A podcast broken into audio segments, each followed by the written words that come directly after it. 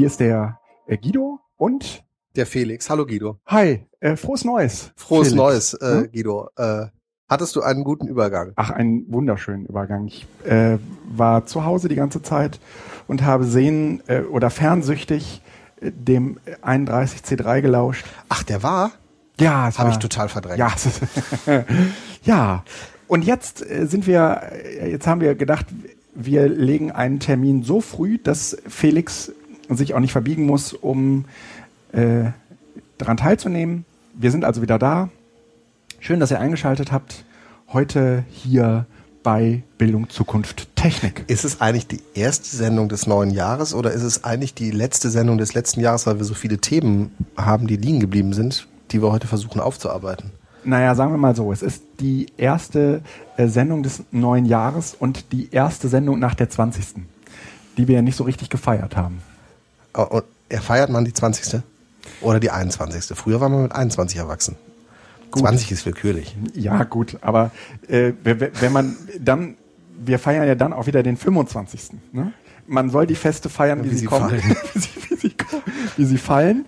Aber ähm, wir haben ehrlich gesagt so ein bisschen im Understatement vergessen oder unterschlagen, dass wir die 20. Sendung hatten. Ja. Ehrlich gesagt, naja gut, äh, unseren Podcast gibt, gibt es jetzt seit über zwei Jahren. Seit über zwei Jahren habe ich aber nicht das Gefühl, dass wir alles gesagt hätten. Nee, ich habe auch eher das Gefühl, der wächst und verändert sich ständig, weil ich irgendwie äh, so eine konsistente Linie noch nicht entdecke und das ist das Schöne daran. Ach, es bleibt. Wir haben ja zum Glück ne? als Thema damals, oder du ja vor allen Dingen, Bildung, Zukunft, Technik und da passt natürlich auch passt irgendwie alles so rein. alles rein und das ist gut. Na, ähm, es, es passt so ein bisschen zu dem, was die Web 2.0 äh, Anfänger immer sagen. Es ist ein Experiment. Ne?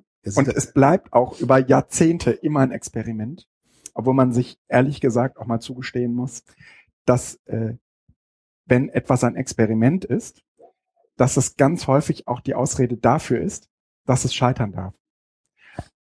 Witzigerweise dürfen nur Experimente scheitern.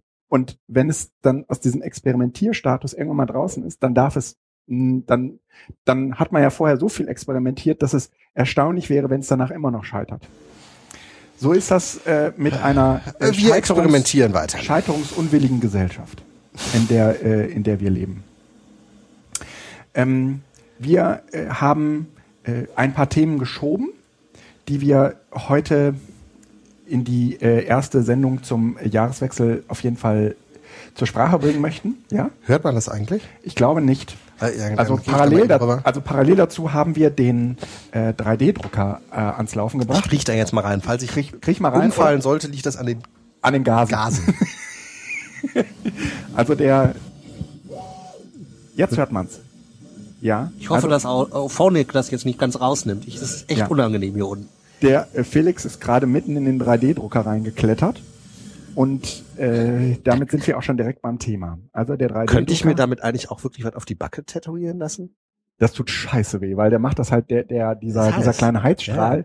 der ähm, Branding, heizt das ist sich, ja neu. Ja, heizt ja sich auf auf knapp 270 Grad. Ja, super.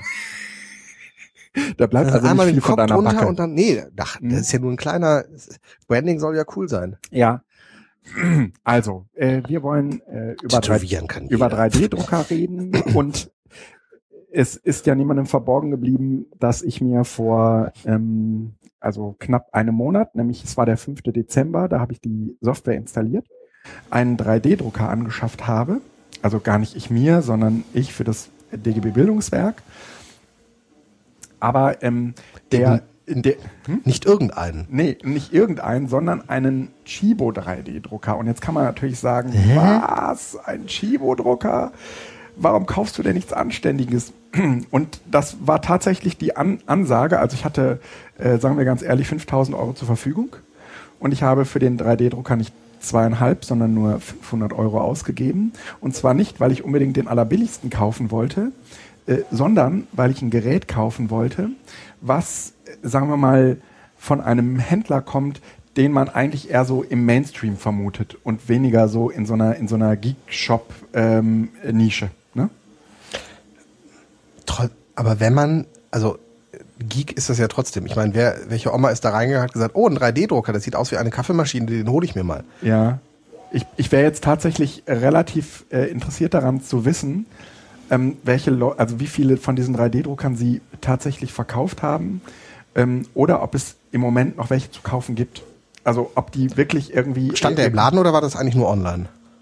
Nee, der, den konnte man nur online kaufen, meines Wissens. Also ist ja dann schon geeky. Also ich meine, das ist ja quasi nur im Neuland erhältlich. Ja, ja gut, aber es gibt ziemlich viele Menschen, die, äh, die bei Chibo einkaufen und trotzdem Internetanschluss haben. Moment, nein, jetzt muss ich So, auf jeden Fall, ich habe ihn jetzt weniger gekauft, weil ich besonders gute 3D-Drucke machen wollte. Also das stand nicht im Vordergrund, sondern weil ich einen Drucker haben wollte, von, äh, von dem, also der eine Geschichte zu erzählen hat. Nicht mehr im Sortiment. Oh, dann haben sie tatsächlich irgendwie das gesamte Limit, äh, den gesamten, die, die gesamten ähm, 3D-Druckercharge äh, verkauft. Wahrscheinlich äh, an so Leute wie mich. Dieser für jeden, darf ich das kurz? Das Ja, ist da- da- interessant. ja. Dieser für jeden Haushalt geeignete 3D-Drucker bietet innovative Zukunftstechnologie und ist durch seine leichte Bedienbarkeit besonders für Einsteiger, aber auch für Profis geeignet. Also klassischerweise Chibo-Material Ja, für alle. ja, genau. Er verfügt über einen schütz geschützten Bauraum für mehr Sicherheit beim Ja, hallo. Sicher, also die Werbetexte haben gesagt, digitale Medien, Sicherheit muss drin vorkommen, also Sicherheit beim Drucken. 3D-Modelle einfach selbst gedruckt. Mit diesem 3D-Drucker ist es möglich, unzählige Artikel, derer Modelle im Internet erhältlich sind, sofort eigenhändig herzustellen. Eigenhändig. Eig- Also diese Modelle im Internet, Ja. Artikel, Ja. Achso, Artikel, deren Modelle auch eigenhändig jetzt. Auch das Drucken eigener Modelle ist möglich. Nein. So entstehen einzigartige, selbstgestaltete Produkte, die aus hochwertigen PLA und ABS-Kunststoff gedruckt werden. Expertentipp für Anfänger und Fortgeschrittene. Im Lieferumfang sind ausführliche Chibo-Expertentipps enthalten. Ja. Das nicht qualifiziert, die Ja. sowohl für Neueinsteiger als auch für erfahrene Benutzer nützliche Informationen enthalten. Ja. Praxistipps für den einfachen Druck und Quellen für druckbare 3D-Modelle sind besonders hilfreich für Anfänger. Ja, es ist schon abgefahren. Genau, und dann gibt's äh, auch extra beigelegt zu diesem ähm, äh, Up 3 Drucker. Ähm, also Up ist halt schon irgendwie eine relativ bekannte 3D-Drucker-Produktionsfirma. Ähm, gibt's halt äh, so extra Tipps aus der Praxis, ist so ein, so ein doppelseitiges, äh, so eine kleine doppelseitige Broschüre von äh, Chibo, äh, die da auch nochmal offensichtlich echt Gedanken gemacht, ne? äh, erwähnt wird. Ja, sie, sie haben versucht, ähm, so ein Geek-Produkt für den Consumer äh, irgendwie nutzbar zu machen. Wer steckt dahinter? Das, da muss doch irgendein, irgendein Freak dahinter sitzen. Also es ist doch nicht die Geschäftsleitung, die sich hinsetzt und sagt, wir brauchen jetzt einen 3D-Drucker. Ich habe keine Ahnung. Ich, ich fand es auf jeden Fall irgendwie so eine großartige ähm, Idee, auch so ein großartiges Wagnis. Ja, ja, auch mit, mit einer Linksammlung. ja auch, genau. Einer, einer Also, Links- äh, ausgedruckt, Link- aber ist egal. Es geht einfach nur. Nee, äh, aber genau das ist, da hat sich genau das ist Gedanken gemacht. entscheidend. Ja, also sie haben sozusagen nochmal eine kleine Broschüre zusammengestellt. Und ähm, es ist natürlich so, wenn du irgendwie nach 3D-Druckvorlagen suchst, dass du sofort auf Jaggy und äh, Thingiverse und ähnliche äh, Plattformen äh, stößt. Ähm, da muss man also dazu sagen, äh, Jaggy oder Jaggy oder wie das, das ist auf jeden Fall Google für 3D-Drucks. Ähm, und Nee, kein Google für 3D-Drucks, eher so ein Flickr für 3D-Drucks. Also ähm, das sammelt sozusagen alles ein von den unterschiedlichen 3D-Druck-Plattformen ähm, und macht es durchsuchbar. Und Thingiverse ist jetzt im Prinzip eine von den relativ großen Plattformen, wo Menschen, die irgendetwas mit drei, mit einem CAD-Programm, also mit so einem 3D-Modellierprogramm äh, zusammengefrickelt haben, äh, die das dort, die das dort äh, eben hochladen und anderen zum Download anbieten. Ein Großteil der Produkte oder sagen wir mal der Modelle, die man bei Thingiverse findet, stehen auch unter einer offenen Lizenz. Ähm, das ist aber nicht immer so. Also gerade wenn man irgendwie so sich so Schmuck oder so ein Zeugs ausdrucken will, ähm, das war jetzt in dem Fall für meine Tochter relativ interessant, äh, dann bezahlt man unter Umständen für so ein ähm, 3D-Modell so zwischen 10 und 40 Euro. Das fand ich schon irgendwie relativ Dann das heißt, es gibt schon Geschäftsmodelle dahinter, richtig. mutig. Also ich finde es Ja. jetzt äh, interessant, ich gucke gerade bei Jaggy mal so rum. Ja. Messer, Pistolen und lassiv daherschmelzende Surfer-Girls auf Surfbrettern. Ja. Scheiden so, äh, Ja. also das zeigt dann schon die Klientel. Ganz oben unter diesem Suchschlitz. Ja, ich bin äh, über Popular. gehst du, äh, kriegst du auch noch irgendwie die ganzen äh, Suchvorschläge. Also du kriegst, kannst dir irgendwie Raspberry Pi Hüllen ausdrucken. Ja, das ist ja sogar dann praktisch. ne? Also, oh, das lässt fast schon so ein bisschen vermuten, oh, das ist ja so ein bisschen praktisch, ne? Äh, dass ein Großteil dessen, was man mit diesem 3D-Drucker macht, eigentlich total unpraktisch ist. Und die ähm, Waffen kann man schon benutzen, aber hier wieder irgendwie sexy. Hm. was, es ist echt, eigentlich wäre das eine soziologische Studie, um einfach zu, zu mal zu schauen, Ja. wo finden eigentlich solche Nerds-Geschichten statt. Also ich meine, das Ja. Internet ist ja auch aufgebaut auf Porn. ja, genau. Also diese ganze Ja. Video- und sonst was Geschichte ist ja, Und was haben sie auf dem 31C3 mit den Dingern gedruckt? Dildos, ja, siehste, siehste. Und Mainstream. Und Spiegel Online hat darüber berichtet. Und äh, irgendjemand sagt in einem Podcast, das ich vor einigen, vor einigen Stunden gehört habe, das Einzige, was Spiegel Online äh, von dem 31C3 mitgenommen hat, sind Dildos. Es ist, äh, oh, Eheringe. So, und ja, und, ja, was für Nerds, ne? Und äh, am besten irgendwie noch mit dem Spruch von Herr der Ringe, ne? Ein Ring sie zu knechten. Ja, aber das ist ja, das ist das. Oh, ich glaube, das ist kein äh, Ehering. Das habe ich jetzt gerade verwechselt. ist ja nicht schlimm. Es ist also schon wieder irgendwas Perverses. So, okay. und jetzt ist ehrlich gesagt die Frage, und die musste ich natürlich ja auch äh, intern beantworten, warum braucht eine Bildungseinrichtung einen 3D-Drucker? Und ich würde sagen, nicht, um damit produ äh, mit einer Produktion ans Netz zu gehen. Ja, da, dafür bestimmt nicht. Weil, ähm, also hier drucke ich jetzt gerade einen äh, iPad-Ständer aus. Da muss man auch einfach mal sagen, ein iPad-Ständer ähm, kann man so im Laden nicht mehr kaufen. Ich brauchte jetzt letztens einen und dann war ich irgendwie bei äh, Saturn und die haben mich wirklich genauso angeguckt wie du gerade, mit großen Augen und dem, Wie, es gibt dem keinen Kopf iPad-Ständer so mehr. Ist das alles auch Kickstarter abge... Nee, und die wussten überhaupt nicht, was ich meine mit einem iPad-Ständer. Die haben einfach nur gedacht, was ist das für ein Perverser? Genau, ne? So, und dann haben sie mich an irgendeine Abteilung verwiesen, dann war ich da und die hatten, die wussten auch nicht, wovon ich rede. Dann habe ich irgendwie gedacht, okay, dann musst du in einen Apple Store gehen. Denn in ein- einem Apple Store können sie wenigstens was mit iPads anfangen und dann können sie auch was mit iPad-Ständern anfangen und dann war ich dort und dann haben die gesagt, sorry, aber äh, den gab's mal für, den, für das iPad 1, aber äh, wir, wir haben keine. Ja, für, Moment, es gab von Apple für das iPad 1 Ja. mal einen ja, iPad, genau. iPod Dock, aber es gibt doch. Den haben die nicht mehr. Und Nee, für das äh, iPad 1 die passt ja auch nicht. Das war ein, mit, mit einem 30-Pin-Connector unten drin. Ja, aber Entschuldigung, wenn ich in iPad, wenn ich, wenn ich in den Apple Store gehe, dann muss es doch möglich sein, haben da diese, noch die von Belkin, diese Dinger, diese, diese aufklappbaren oder sowas. Genau. haben da. dann bin ich aus diesem, nachdem ich äh, auch im Apple Store äh, komisch angeguckt äh, wurde und ich habe gesagt, sorry, aber iPad 1 äh, Sachen kriegen sie hier nicht mehr. Okay, da bist du rausgegangen, hast die Hm. Arme hochgerissen und hast gesagt, jetzt brauche ich einen 3D-Drucker. Und hast dich umgedreht, da war Chibo und du hast gedacht, So. ein Zeichen. Und dann habe ich gedacht, okay, solche Sachen, ja, also gerade irgendwie Dinge, die es sich nicht mehr lohnt, in irgendwelchen Lagern vorzuhalten, kleinere äh, äh, Dinge, vielleicht für den einen oder anderen auch total nutzlos, ja, die lassen sich halt irgendwie echt super mit einem 3D-Drucker äh, nachbauen. Und ich gebe zu, es braucht äh, eine ganze Reihe an Experimenten, bevor man das richtige Druckmodell und so weiter gefunden hat. Ich habe mir jetzt extra irgendwie so einen Ordner eingerichtet auf, mein, auf meinem äh, Rechner, wo ich äh, die, ähm, die äh, Druckvorlagen, die gut funktionieren, einfach mal reinschiebe. Also funktionieren nicht alle gut. nee, ich hatte davor eine, ähm, die äh, hat praktisch über die Fläche gedruckt. Also die hat praktisch so, ein, so, ein, praktisch so eine Art Würfel gemacht Ja. und die hatte dann praktisch nur so, ein, so eine Einkerbung, wo das iPad reinkam. Und dieser Würfel, der ist halt ähm, dadurch, dass das Plastik erst nachträglich ähm, äh, kal kalt wurde und unregelmäßig wahrscheinlich kalt wurde, äh, ist der an einer Stelle so hochgekippt. Und ein iPad-Ständer, der an einer, Stelle an einer Stelle halt kippelt, ne, der ist, der ist kein iPad-Ständer. Und deswegen äh, muss man so unterschiedliche Modelle halt erstmal ausprobieren. Hast du den jetzt schon mal gedruckt gehabt? Nee, den oder? habe ich vorher noch nie gedruckt. Also das heißt, wir werden auch gleich sehen, ob der. Genau. Ich habe den jetzt extra, wir haben den Druck extra so angefangen, dass wir gleich während des Podcasts das Ding mal äh, davon losmachen und äh, uns angucken können, ob der auch äh, hält, was er verspricht.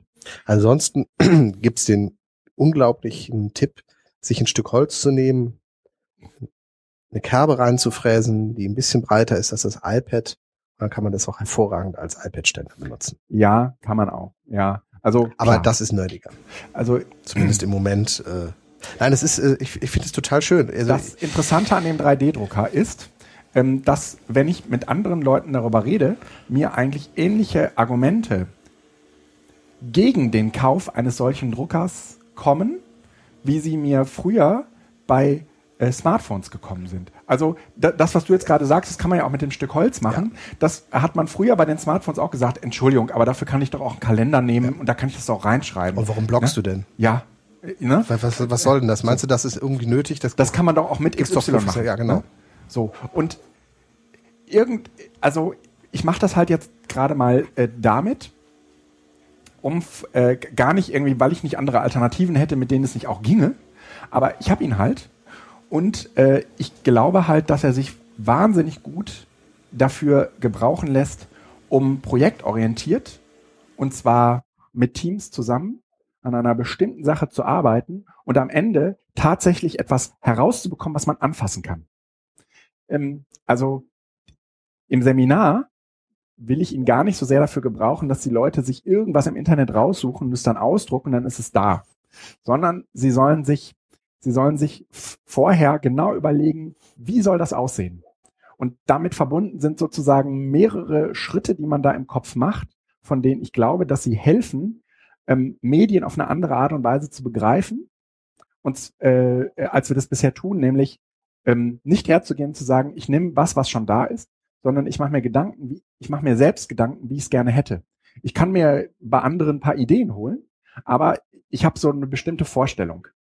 Dieser iPad-Ständer zum Beispiel ist jetzt überhaupt nicht dafür geeignet, da irgendwie so einen Dock dran zu machen. Ich hatte vorher einen iPad-Ständer, der hatte extra so eine Kabelführung und äh, dann konnte man diesen Dock da irgendwie so reinmachen, so dass du dieses iPad dann eben auch äh, da reinsteckst und dann geht es direkt in diese in diese in diese Ladehaltung. Mhm. Äh, und ähm, sowas hätte ich jetzt gerne. Jetzt habe ich erstmal den genommen, weil ich äh, wissen wollte, woran genau äh, liegt das, dass das äh, vorher äh, eben äh, so äh, so blöd ausgehärtet ist. Aber ähm, grundsätzlich muss man jetzt erstmal sagen, ähm, du willst eigentlich, dass Menschen sich Gedanken über eine bestimmte Sache machen und es dann gestalten und formen und designen. Und dann haben sie ein Gerät, das das so professionell ausdrucken kann, wie man es selbst eigentlich unter Umständen nur schwer handwerklich hinbekäme. Also diesen iPad-Ständer, den wir da jetzt gerade ausdrucken, natürlich kann man den auch aus Holz machen und du brauchst wahrscheinlich irgendwie 25.000 Werkzeuge und du brauchst jede Menge Erfahrung, damit es genau so wird. Und es passiert halt auch relativ schnell, dass es dann, daneben geht. Ne? Und du kannst es halt irgendwie mit diesem 3D-Programm relativ cool ähm, designen und dann ähm, muss man schon irgendwie auf eine ganze Reihe an Dingen achten, bevor man äh, das dann ausdruckt. Grundsätzlich würde ich aber sagen, es gibt so eine ganz schmale, ähm, so, so, einen ganz schmalen Anwendungsbereich und der bezieht sich vor allen Dingen auf Projekt, projektorientiertes Fertigen von Dingen. Ist denn der, also ich denke jetzt, ähm, aber ich glaube, dass wir da ähnlich dann äh, von, von der Klientel sind, an Schulkontext und du ja eher an Erwachsenenbildung. Aber Erfahrungen mit 3D-Druckern sind ja hier wie da nicht vorhanden. Ja, Ähm, sind die Einstiegshürden, also wenn ich CAD höre, kapituliere ich ja. ja. So eigentlich. Ähm, sind die Einstiegshürden zum Design solcher Programme äh, so niedrig, dass es gut funktioniert? Also ist es, arbeitet das so intuitiv zum Beispiel Google SketchUp? Oder gibt es gar Schnittstellen von Google SketchUp zu, äh, er ist fertig? Oh. Zum Google SketchUp zu, zu, zu diesen 3D-Druckern? Also kann ich Modelle in, äh, in Google SketchUp Ja, äh, machen Ja. und sagen, Ja. ähm, Das Schöne im 3D-Druckbereich ist, es gibt im Prinzip nicht so ein ausgeflusertes Formate-Leben, wie man das beispielsweise aus dem Videobereich kennt. Mhm. Sondern es gibt im Prinzip fast, es gibt so zwei, drei Dateiformate. Und in der Regel können alle ähm, 3D-Drucker genau diese zwei, drei Dat Dateiformate auch alle vernünftig lesen. letzten Endes geht's um Koordinaten im XYZ-Raum. Genau. Die, äh, genau. Und ich nehme das jetzt hier mal, äh, nimm das jetzt hier mal raus. Jetzt verbrennt er sich hoffentlich nicht die Finger. So. Ähm, so, hier ist unser. Ah, ich, meine, ich dokumentiere das alles jetzt ja, schon. mach mal ein paar Bilder. Du siehst, dass der jetzt hier noch ein paar Sachen reingedruckt hat. Das sind sozusagen Stabilisatoren. Immer dann, wenn der praktisch so übers, also so im luftleeren Raum eigentlich drucken müsste. Und dafür ähm, baut er sich dann im Prinzip solche, äh, solche äh, Strukturen. Muss man die einplanen oder macht er das Nee, das quasi macht er selbst? automatisch. Also das heißt, Ja. wenn der sieht, da oben Das- ist jetzt eine Schicht, dann äh, Das macht der Drucker automatisch. Mhm. Und was der Drucker automatisch macht, ist, er druckt im Prinzip so eine Art Bühne, auf der dieses 3D-Objekt dann aufsetzt. Das heißt, wenn man dann so einen Spatel hat und jetzt bei diesem ähm, Chibo-Drucker war das halt äh, alles irgendwie mit dabei, wenn man dann so einen Spatel hat, dann kann man das da relativ äh, einfach. mach doch einfach erstmal auf den Boden ab, oder? Hm? Mach doch den, den, den ganzen Unterbau mit ab. Nee, nee, nee. Warum nicht? Den, den machen wir, den macht man danach ab, weil der ist richtig festgebacken da dran. Das sieht jetzt schon, also ich, ich beschreibe jetzt mal, das sieht relativ uah, tal aus. So. Und äh, Das braucht man alles nicht. Das waren nur Hilfskonstruktionen. Und hier das, das Ding dazwischen, das sind auch war alles so. Hilfskonstruktionen. Das heißt Ähm, also, ich könnte das, kann das jetzt. ja, das, ne, das ist relativ fest da dran. Das muss man gleich äh, mit viel Gewalt. Mal, ich habe gerade Tapeten abgelöst. Weißt Alles du, wie klar. easy das ist hier? Ähm, ja, das Ding ist total scharf. Sei bitte vorsichtig. ist ja gut. Äh, du, du machst das ja nicht zum ersten Mal. Das Ähm, jetzt schon, aber. So, und dann nimmt man sich hier so eine Zange und löst das hier ab.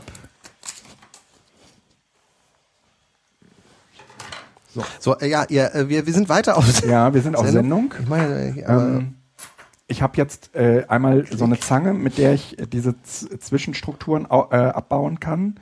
Ähm, aber bei diesem 3D-Drucker dabei waren auch so das Kapiermesser. Äh, ah, ich will, Messer. Gib, komm, gib mir mal das Kapiermesser. Äh, oh, Vorsicht. Ja, Mann. Ähm, so, der, der, der äh, Du Felix. hast nie gebastelt, ne? Nee, äh, äh, doch.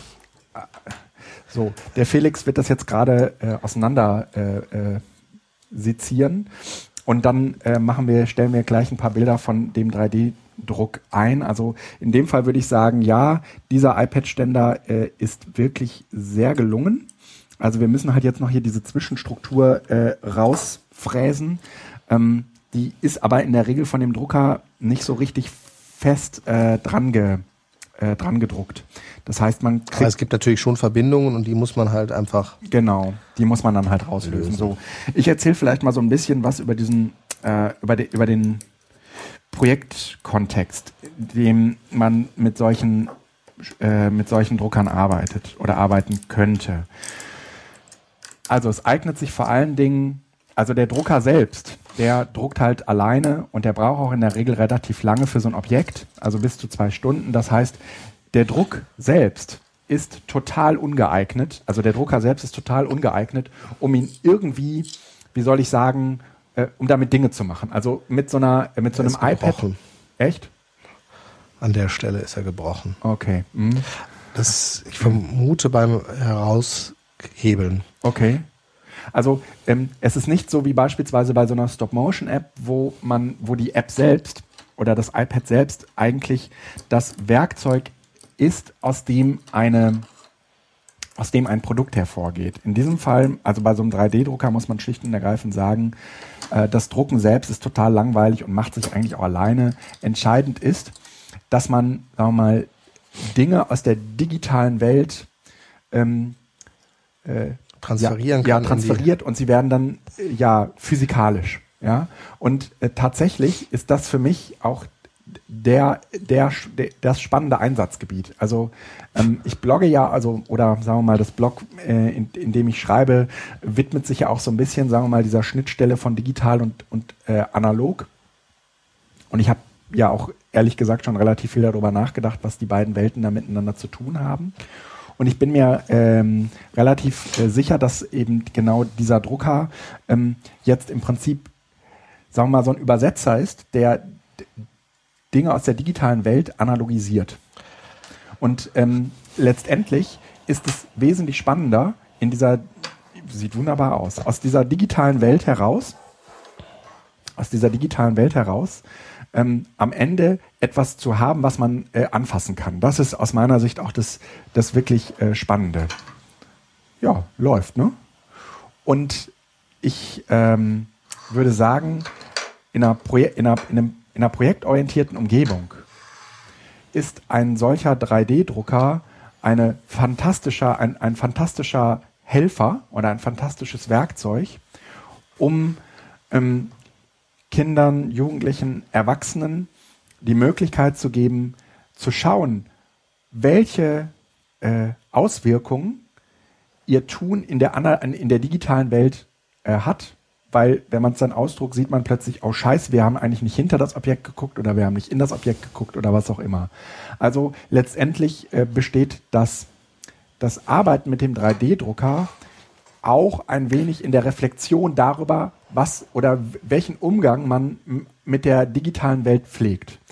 Wir würden beide nicht widersprechen, wenn wir sagen, was wir da in der digitalen Welt äh, machen, hat immer Auswirkungen auf das analoge Leben. Ne, es passiert dann nicht, sagen wir mal, im luftleeren Raum. Trotzdem haben die beiden Welten ähm, relativ wenig miteinander zu tun. Die, ne, die, die, die haben, die bedingen sich halt nur gegenseitig, weil sie von ein und derselben Schnittstelle bedient werden, nämlich dem Menschen.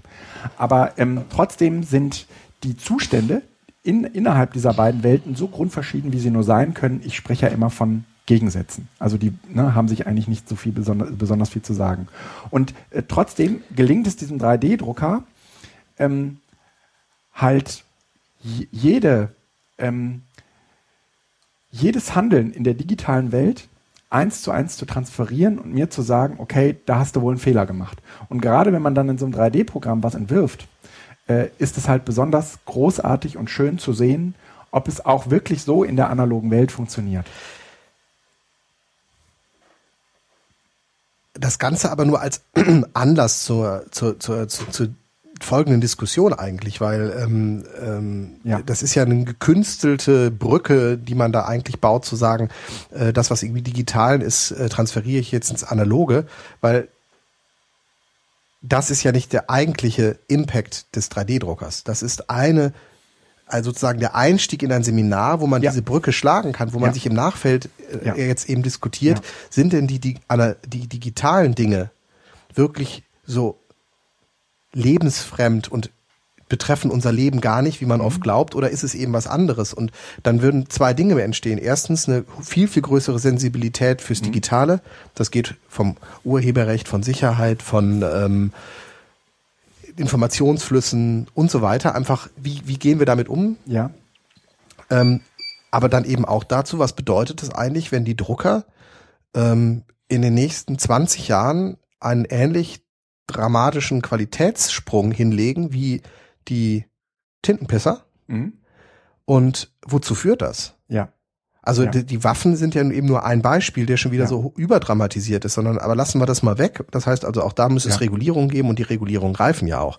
Aber was bedeutet das eben für eine für eine Welt, in der wir im Grunde genommen vieles selbst ausdrucken können? Ja, auch in, was bedeutet das auch für eine Welt, ähm, in, in der wir erst einmal auf die Idee kommen, dass wir das, also dass wir das selbst können. Ja? Und das ist, glaube ich, das Spannende für so ein Seminar dann. Also ja. der 3D-Drucker ist im Grunde genommen nur der Anlass, mhm. um danach sich ja. darüber Gedanken zu machen, weil das ist das eigentlich Spannende. Die Bedienung eines solchen Gerätes ja. könnte man schon fast jetzt wieder so, aber das ist natürlich sehr, sehr weit. Äh, mhm. sollte zu einer Basiskompetenz eigentlich gehören mhm. oder könnte in naher Zukunft zu einer Basiskompetenz mhm. führen, weil wer das nicht bedienen kann, könnte in 20 Jahren in die Röhre gucken.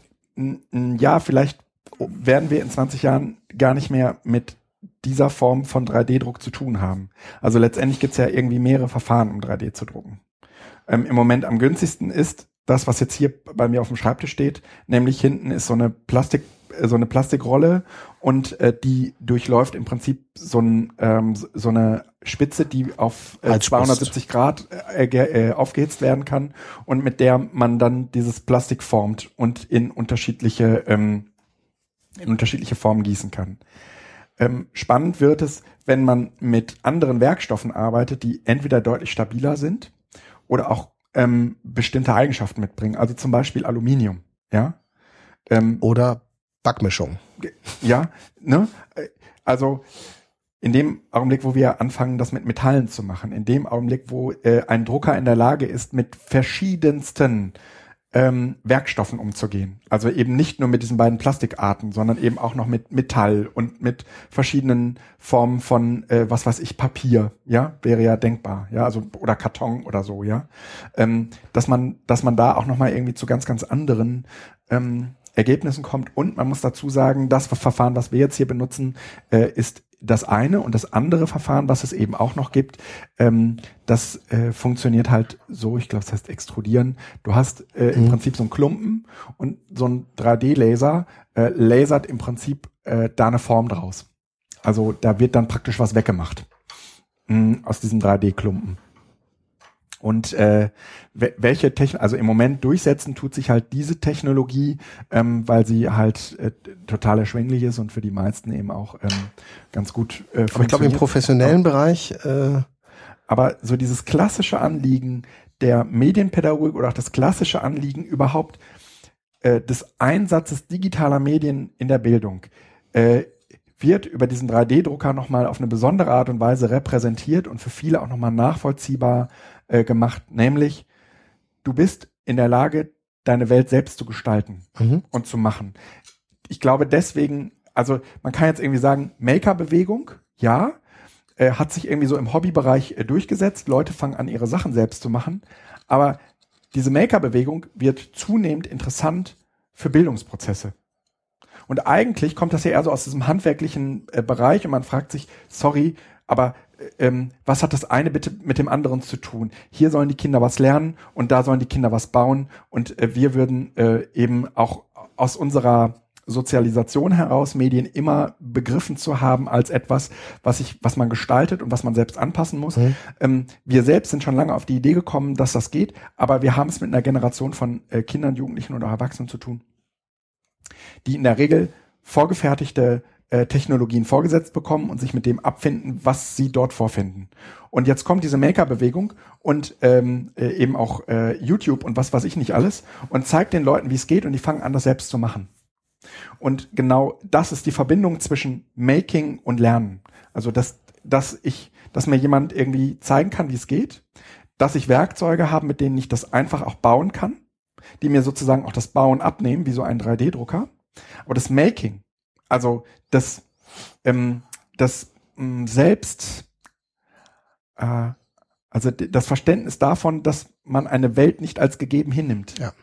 Das ist sozusagen eigentlich der entscheidende Ansatz, weswegen man etwas lernt. Dass man sich nicht damit, ne, dass, dass man es verändern will. Das, was eigentlich Generationen vor uns äh, total stinknormal war, weil das einfach innerhalb der Familien weitergegeben ja. worden ist, wie manage ich meinen Alltag bei gegebener Ressourcenknappheit, die mhm. einfach immer da war, äh, dass jetzt irgendwie so ein, zwei Generationen verloren gegangen ist, äh, weil da einfach alles im Kaufhof zu bekommen war. Das ja. erlebt jetzt so ein bisschen ein Revival. Ja. Also das heißt, im Grunde genommen sitzt äh, Opa heute bei YouTube oder YouTube übernimmt die Rolle von Opa, ja. der nämlich einfach erzählt hat und gesagt hat, pass mal auf, ich zeige dir mal, wie das hier klappt. Ja. Und ähm, ja, ja, eben auf einer auch noch mal auf einer anderen Dimension. Ich glaube aber, also es gibt die Leute, die das machen. Das fängt beim Stricken an. Also es gibt ja Unmengen an Strick, ja. Häkel, äh, Videos bei YouTube mit ja. Anleitung ja. und ähm, die werden sehr intensiv von Leuten genutzt, die in dieser klassischen Nerd ja. Richtung überhaupt nicht drin sind. Also es mhm. gibt diese genau. äh, Public Knitting Geschichten, aber eben wirklich auch unabhängig davon Ach, ist das also ja. Selbst meine Eltern haben jetzt angefangen, Weihnachtssterne nach Anleitung von YouTube zu basteln. Ich habe ja. ja gedacht, hä? bin habe aber gar kein Drama daraus gemacht, weil ich einfach nur gedacht habe, es ist ja auch gar kein Drama. Nein, ab, nein, es ist aber, es war aber ein Schritt, ja. weil ich eigentlich, eigentlich nur gedacht habe, Mann, Mann, Mann, wie lange hat das gedauert? Wie lange habe Ja. ich erzählt, dass das ging? Und plötzlich wird es genutzt und äh, es wird als, boah, ist das super. Mhm. Das hätten wir über eine Anleitung im Buch ja gar nicht rausgekriegt. Aber wenn das jemand macht, dann können wir immer wieder auf Stopp drücken Mhm. und das mitmachen und so. Mhm. Und habe ich gedacht, so, und das ist genau das, ne? Also Opa ist nicht mehr da, Mhm.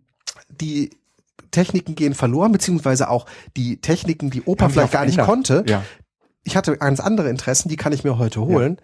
Ähm, das ist möglich heute. Das heißt, ich Ja. kann, dieses Machen war immer schon. Also das Machen ist nicht das Neue, sondern dass ich entscheide, was ich machen kann. Ja. Und dass ich mir die Informationen dann suche, das ist neu. Ich glaube aber, dass wir da eine neues, neue, neue ähm, ähm, Ungleichheit auch bauen, Ja. weil es die einen gibt, die Spaß daran haben zu basteln, zu machen, zu Mhm. knöstern und die anderen, die da überhaupt kein Interesse dran haben, die also sich weiterhin, ich mache es jetzt plakativ, äh, bei äh, RTL verlieren ja. und meinen, dass äh, Mythbusters oder sonst was. Ich sage auch nicht, dass jeder ist. mit einem 3D-Drucker irgendwie äh, sein Leben auszudrucken hat. Ich will nur Äh, sagen, ne? nee, darum geht's ja ich, nicht. Ich will nur sagen, das ist ähm, ähm, sozusagen eine, ein Standpunkt zum eigenen Leben.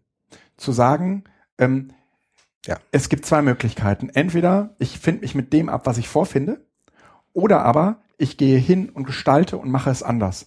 Das ist sozusagen das innerste oder sagen wir mal das innerste Verständnis dessen, was mich treibt in der politischen Bildung, Menschen auf diesen Pfad zu setzen.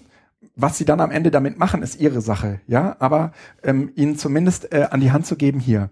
Ähm, du musst wissen, es geht so und so und es ist nicht besonders schwer. Oder ich kann dir sogar sagen, ähm, hier dieses Lernen zu lernen. Ist, Mhm. ich, wir sind ja gerade dabei, irgendwie Hanna für eine weiterführende Schule anzumelden und ähm, egal welches Schulprofil wir uns angucken, ähm, diese, diese, ähm, diese Kompetenz Kindern beizubringen, wie sie lernen, ist fast überall drin.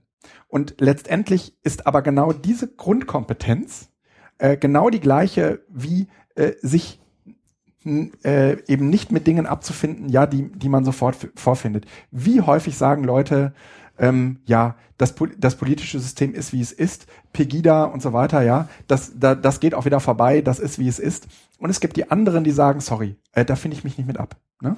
So, und, genau diese Herangehensweise und dafür, jetzt, das ist natürlich ein bisschen weit gesponnen. Und da ist der, da ist der 3D-Drucker nur, nur ein, ein Baustein. ein Baustein. Genau. äh, aber äh, interessanter, um Menschen überhaupt mal auf diese Spur zu setzen, Ja.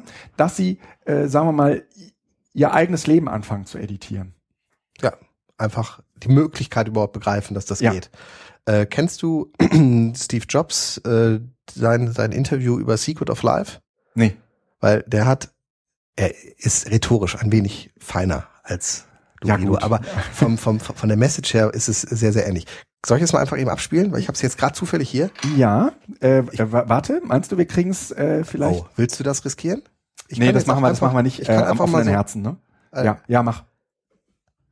Wir verlinken das ja dann auch. Ja, machen wir. Weil Äh, mach mal Es laut. ist nur anderthalb Minuten. Ja.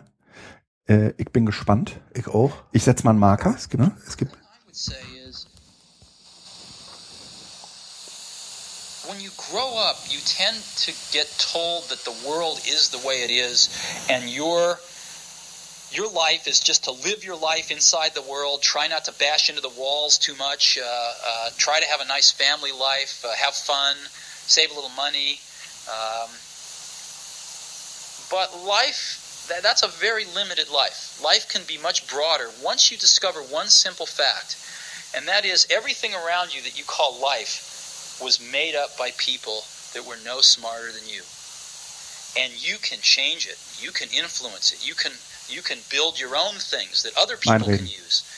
And the minute that you understand that you can poke life and actually something will you know if you push in something will pop out the other side that you can you can change it you can mold it um, that's maybe the most important thing is to shake off this uh, th- this uh, erroneous notion that life is is there and you're just going to live in it versus embrace it change it improve it make your mark upon it um, I, I think that's very important. And however you learn that, once you learn it, uh, you'll want to change life and make it better because it's kind of messed up in a lot of ways.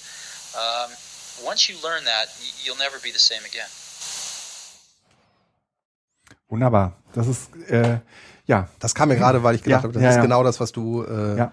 versucht hast auszudrücken. Ja, genau das ist es. Und ich, ich glaube, ähm, Kinder, Jugendliche, Erwachsene, die mit dieser Einstellung ausgestattet sind, ähm, die sind zwar total nervig, weil sie, ne, ja, weil sie ja ständig irgendwie sagen, sorry, aber geht das nicht besser? Oder kann man das nicht so und so machen? Oder Entschuldigung, wenn du es nicht machst, dann mache ich es halt, ja? Und du hast, Mhm. ne, du hast es halt, du hast es halt nie mit einer Standardisierung zu tun, sondern du hast es immer, man kann äh, positiv sagen, mit einer Weiterentwicklung zu tun, oder du kannst negativ sagen, mit so einer Diversifizierung zu tun. Ne? Also es kommen, es kommen halt alle möglichen Ideen äh, an, ans Tageslicht, ähm, weil sie plötzlich umsetzbar erscheinen. Mhm. Und äh, ja, ich, pff, ich habe das Gefühl, wenn ich meine eigenen Kinder beobachte, ähm, die haben gerade, die hatten immer schon äh, mega Interesse an äh, meiner Werkstatt. Meine, äh, wir, wir haben ja, wir haben praktisch ein Haus geerbt und der ähm, Opa meiner, Frau, also der der Opa meiner Frau, dem das früher gehörte, der hat sich hinten in die Garage so eine Werkstatt gebaut. Und da ist halt so alles drin, äh, was das, äh, was das Handwerkerherz höher schlagen lässt. Und äh, meine Kinder wollen da ständig irgendwas bauen. Das ist natürlich super gefährlich, weil da sind halt irgendwie, da ist der, da ist der Schneidbrenner und ne, da ist, äh, da ist halt irgendwie das gefährliche. Aber es Zeug. gab nichts Besseres, als mit, äh, mit dem Hammer und Nägeln irgendwas zusammenzukloppen. Ja, genau. Und äh, jetzt haben sie irgendwie angefangen, äh, einen Vogelkäfig zu bauen. Natürlich wird dieser Vogelkäfig niemals als Vogelkäfig fungieren können. Wer weiß? äh, weil er eben aus Holz ist und weil die, weil die, weil die Dinger dazwischen viel zu breit sind und unsere Wellensittiche äh, da nur müde drüber lachen. Ne? Das Ach so, ist so ein richtiger Vogelkäfig, kein Vogelhäuschen, sondern ein richtiger Vogelkäfig. Okay. Nee, nee, nee. Äh, aber ähm, die Art und Weise, dass sie sich, ähm, dass sie, also in dem Augenblick, wo sie das jetzt bauen, finden sie und eben nichts vorfinden, außer äh, eben ein paar Latten, äh, fängt man halt an zu definieren, wie muss eigentlich ein guter Vogelkäfig aussehen. Mhm. Ja? Und du gehst halt nicht in den Laden und sagst, okay, wir haben die Wahl zwischen diesen drei Modellen, dann nehmen wir das mit dem geringsten Übel. Ne? Sondern die Oder fangen an, selbst zu überlegen Genau. und äh, Kritik, Genau. Ja? Kriterien zu entwickeln. Genau, ja. Ja. So, und eigentlich äh, würde man sagen, prima, genau das brauchen wir in, in Weiterbildungsinstitutionen. Äh, und ich glaube, dass der, dass der 3D-Drucker letztendlich eigentlich nur eine Kompensation ist für Menschen, die das halt selbst nicht so gut bauen könnten. Mhm. Die dann halt sagen, gut, dann ähm, mache ich es halt irgendwie 3D und da kann ich irgendwie so lange rumprobieren, bis ich es gut finde und dann muss ich nur noch aufs Knöpfchen drücken, anstatt dass ich äh, irgendwie ein Stück Holz nehme und nach drei Stunden Bearbeitungszeit sage, scheiße, jetzt habe ich mich da versägt. Ja? Mhm. Und dann kann ich nichts mehr machen. Und dann Ja, kann ich es nicht rückgängig machen. Ja. Aber äh, letztendlich ist es äh, eine Frage der Grundhaltung. Und deswegen glaube ich auch gerade, dass dieser Maker-Ansatz in der Bildung äh, uns erheblich weiterbringen wird. Und in gewisser Weise ist das, was äh, ähm, Lisa Rosa äh, in Bezug auf Projektlernen und digitalen Medien äh, schon seit Ewigkeiten formuliert, nichts anderes als das, was jetzt gerade, sagen wir mal so, in den letzten zwei Jahren als ähm, Making oder als Maker-Bewegung äh, hochkocht ähm, und wo ähm, die schlauen Medienpädagogen äh, schon seit, Jahr, also sagen, ja, das machen wir schon seit Jahrzehnten. Ähm, also, ne, auch gerade irgendwie mit dem Ansatz, das muss man gemacht haben, ja, aber in der großen, weiten Bildungslandschaft hat sich das Machen noch überhaupt nicht durchgesetzt. Nee, weil es aber auch, es ist ja das, also diese Maker-Bewegung, äh, das heißt also, dass sich Leute irgendwo treffen und ähm, als eigentlich als Selbstlerner in einem nicht bereiteten Umfeld Mhm. aktiv werden und ihre Probleme lösen. Ja. Die ist ja eigentlich überhaupt nicht medienpädagogisch. Nee. Also die kannst du zwar theoretisch begleiten und erklären, was da passiert, aber Ja. es ist eben nicht dieser klassische gesetzte Rahmen. Das heißt also in, in den Bildungskontexten, in denen wir beide eigentlich immer Ja. aktiv sind, die sind konträr zu diesen Maker-Bewegungen. Ja. Weil diese Ja, Maker-Bewegungen genau. sich eben treffen und es einfach machen. Das heißt, Ja. unangeleitet, selbst das Problem begreifend. Ja. Und das ist ja, ich, wenn du jetzt Lisa Rosa schon gesagt hast, das ist ja auch dieser, dieser Punkt, an dem äh, das immer wieder kritisch wird, Mhm. weil du dieses Selbstlernen unter Anleitung, das grundpädagogische Prinzip, Mhm. was ja immer wieder als Problem Mhm. formuliert worden ist, kann ich jemanden zur Freiheit, zur Mündigkeit erziehen, Mhm. Genau. ähm, da einfach nochmal deutlich wird. Also diese Ja. Maker-Bewegung hat Ja. eigentlich nichts mit Medienpädagogik zu tun. Ja. Zumindest sind es in der Regel nicht medienpädagogisch angeleitete äh. Initiativen, sondern die sind entstanden eigentlich in diesem bestmöglichen Bildungsbegriff, in diesem bestmöglichen Bildungsbegriff, weil ich ein Problem, ein Interesse habe, treffe ich mich mit Leuten und löse das Problem. Genau. Und ähm, eigentlich ist es der Beginn oder es ist, es ist ein weiterer Stein, der diese klassischen Bildungsinstitutionen einfach in Frage stellt, Mhm. weil einfach unklar ist, ähm, wofür brauche ich denn Schule? Ja. Wofür brauche ich Erwachsenenbildung? Ja. Also Erwachsenenbildung wird ja noch mehr dann in Frage gestellt, aber Ja. Schule eben auch. Wofür brauche ich Schule, wenn doch die Dinge, die das Kind interessiert und wo es ak aktuelle Probleme lösen kann, eigentlich doch an anderen Orten Ja. viel, viel besser gemacht werden können, weil da die Leute sich treffen, die da auch ein Interesse dran Ja. haben. Und das finde ich eigentlich eine spannende äh, Entwicklung, dass mit diesen äh, Beta-Häusern, das ist ja eine, eine Mhm. eher äh, Ja. Digital Worker äh, Ja. Gedönse, aber äh, eben auch mit diesen offenen Werkstätten, Ja. Fahrradreparaturen und sonst was, Hackerspaces, Fab Labs, ja, das ist immer das gleiche Prinzip. noch in ganz, ganz kleinen Bereichen der Gesellschaft. Ja. Aber die öffnen sich. Ja, Und ähm, das ist, das ist eine spannende Entwicklung. genau. Und Genau. die Kinder strömen dahin. Die, die AGs im Nachmittagsbereich sind Ja. oft, muss ich noch zu AG.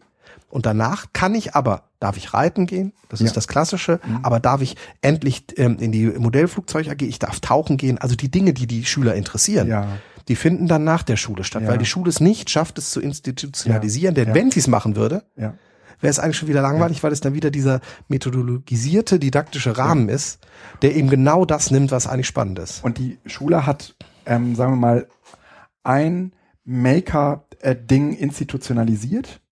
Das ist das Experiment. Genau. Aber es ist, sagen wir mal, so verfremdet worden, dass es äh, eigentlich noch nicht mal aus der eigenen Problemlage sich der Schüler ergibt, äh, sondern von außen induziert wird, aber dann sozusagen, wie soll man sagen, handlungsgeleitet ist. Also du meinst jetzt das Experiment in den Naturwissenschaften? Ja, Ja. Ja klar, und dann aus ähm, Sicherheitsgründen und versicherungstechnischen Ja. Gründen und sonst was so reduziert wird, dass der Lehrer eigentlich sagt, das ist eine super Idee, aber ich habe da mal was vorbereitet. Ja, genau. Weil es anders kaum Ja, geht. Also ja. die, die, die, basalen Experimente Ja. äh, zu, zu, zu Pflanzenwachstum oder sonst was, äh, das kriegt man noch ja. und fahrlos hin, aber spätestens in der Oberstufe, wenn es um. Färben geht, kann man nicht sagen, ja, das kann man so machen, sondern Und wer Faust verstehen will, der muss Faust ähm, halt auf der Bühne aufführen. Ja? Ne? Das ist wäre sozusagen ja handlungsgeleiteter. Deutschunterricht, oder? Ja, ich äh, Ähm, kann dem was abgewinnen. Und ähm, so ein bisschen ist der 3D-Drucker ähm, ein mögliches Werkzeug für eine solche Maker-Umgebung. Und ähm, das ist letztendlich nichts anderes als das, was Montessori irgendwie vor hm, 150, Ja, 200 Jahren Montessori Stein, das sind die ganzen Reformpädagogik am Anfang des letzten. ne, die aber auch nichts anderes gemacht haben, als so äh, den Kindern Werkzeuge zu geben, mit denen sie dann sich sozusagen selbstständig eigentlich ein, ein, ähm, etwas aneignen. Ähm, entweder sei es so ein, so ein Zahlenraum oder ne, was weiß ich auch immer, äh, aber weniger, indem ihnen jemand sagt, so und so, äh, wir zählen jetzt erstmal bis 100 und nicht weiter, ähm, sondern sagt hier, ähm, so funktioniert's. Und ähm, damit kann man, und dann fangen die Kinder an, äh, mit mit ihren Möglichkeiten da zu spielen und zu tun und zu machen. Und äh, das ist letztendlich genau der gleiche Maker-Ansatz, den, äh, den wir in der Medienpädagogik finden. Und äh, wo wir auch sagen müssen, okay, da ist der 3D-Drucker letztendlich so ein Mittel unter vielen. Und wir können es aber genauso gut, was weiß ich, irgendwie ähm, mit der Bühne in der Aula machen.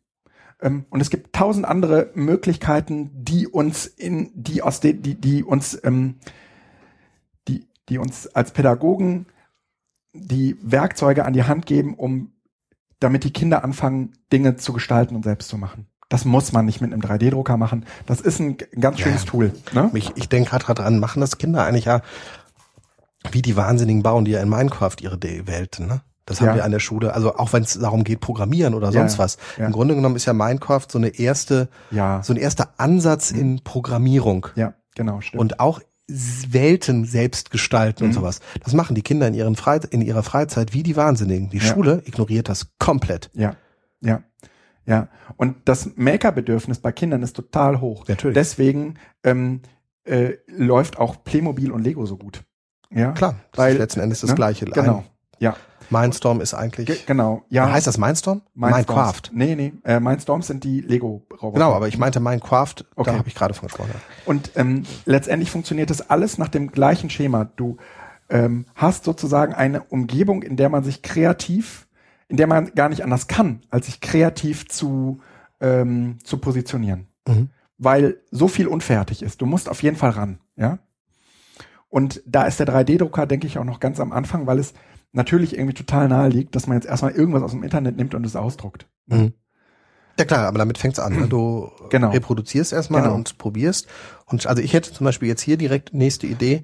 Ich würde dem einfach hier unten noch einen, Ja, äh, ein Loch reinmachen, der, der So, Felix dass du ist das- gerade bei unserem äh, iPad-Ständer. genau, Mhm. sodass du das Kabel von hinten zumindest durchführen Ja. kannst, sodass du das zumindest theoretisch, Ja. wenn es auch nicht reinstecken kannst, aber doch zumindest darin aufladen könntest. Ja. Und dann äh, kannst du das Genau. auch über Nacht. Wahrscheinlich musst du das hier ein bisschen höher machen und das hier ein bisschen höher machen, weil der ähm, Ach, weil das dann hier- unten weil der durch- nicht ja, genau. äh, reinpasst. Aber äh, genau, durchaus. Ja. Stimmt, das ist schwierig. Aber ähm, du fängst an, wenn du so ein Ding ausgedruckt hast, äh, dir äh, Gedanken über, die, über ja, genau. Optimierung zu machen. Äh, Das ist ja auch tatsächlich irgendwie so ein äh, so ein Ding, womit es eigentlich erstmal anfängt. In der Regel fängt man nicht an, ähm, ein System von Grund auf neu zu denken, sondern man äh, geht her und sagt, man hat da etwas und es gibt aber Dinge, die man besser machen könnte. Mhm. Und das ist halt irgendwie bei so einem, und auf so eine Idee muss man aber erstmal kommen. Ja, dass man nicht sagt, äh, ne, Videorekorder, Fernsehgeräte, Fernbedienung, ähm, wie oft haben wir uns mit Scheiße zufrieden gegeben, ja, weil sie teuer genug war.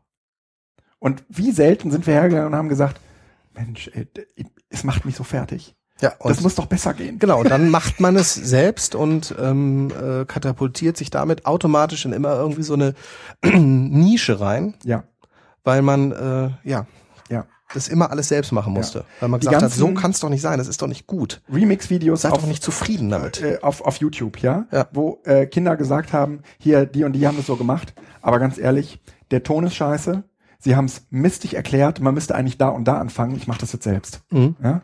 Das ist zwar auch nicht besser, aber es, sie haben zumindest probiert. Ja, darum geht's ja auch nicht. Ne? Sondern Besser gibt's ja auch eh nicht. vielleicht Sondern ist die Erkenntnis am Ende, dass es doch gut war, wenn man es erstmal selbst probiert hat. ja, und Das auch zum Auch- Thema Schulgründung.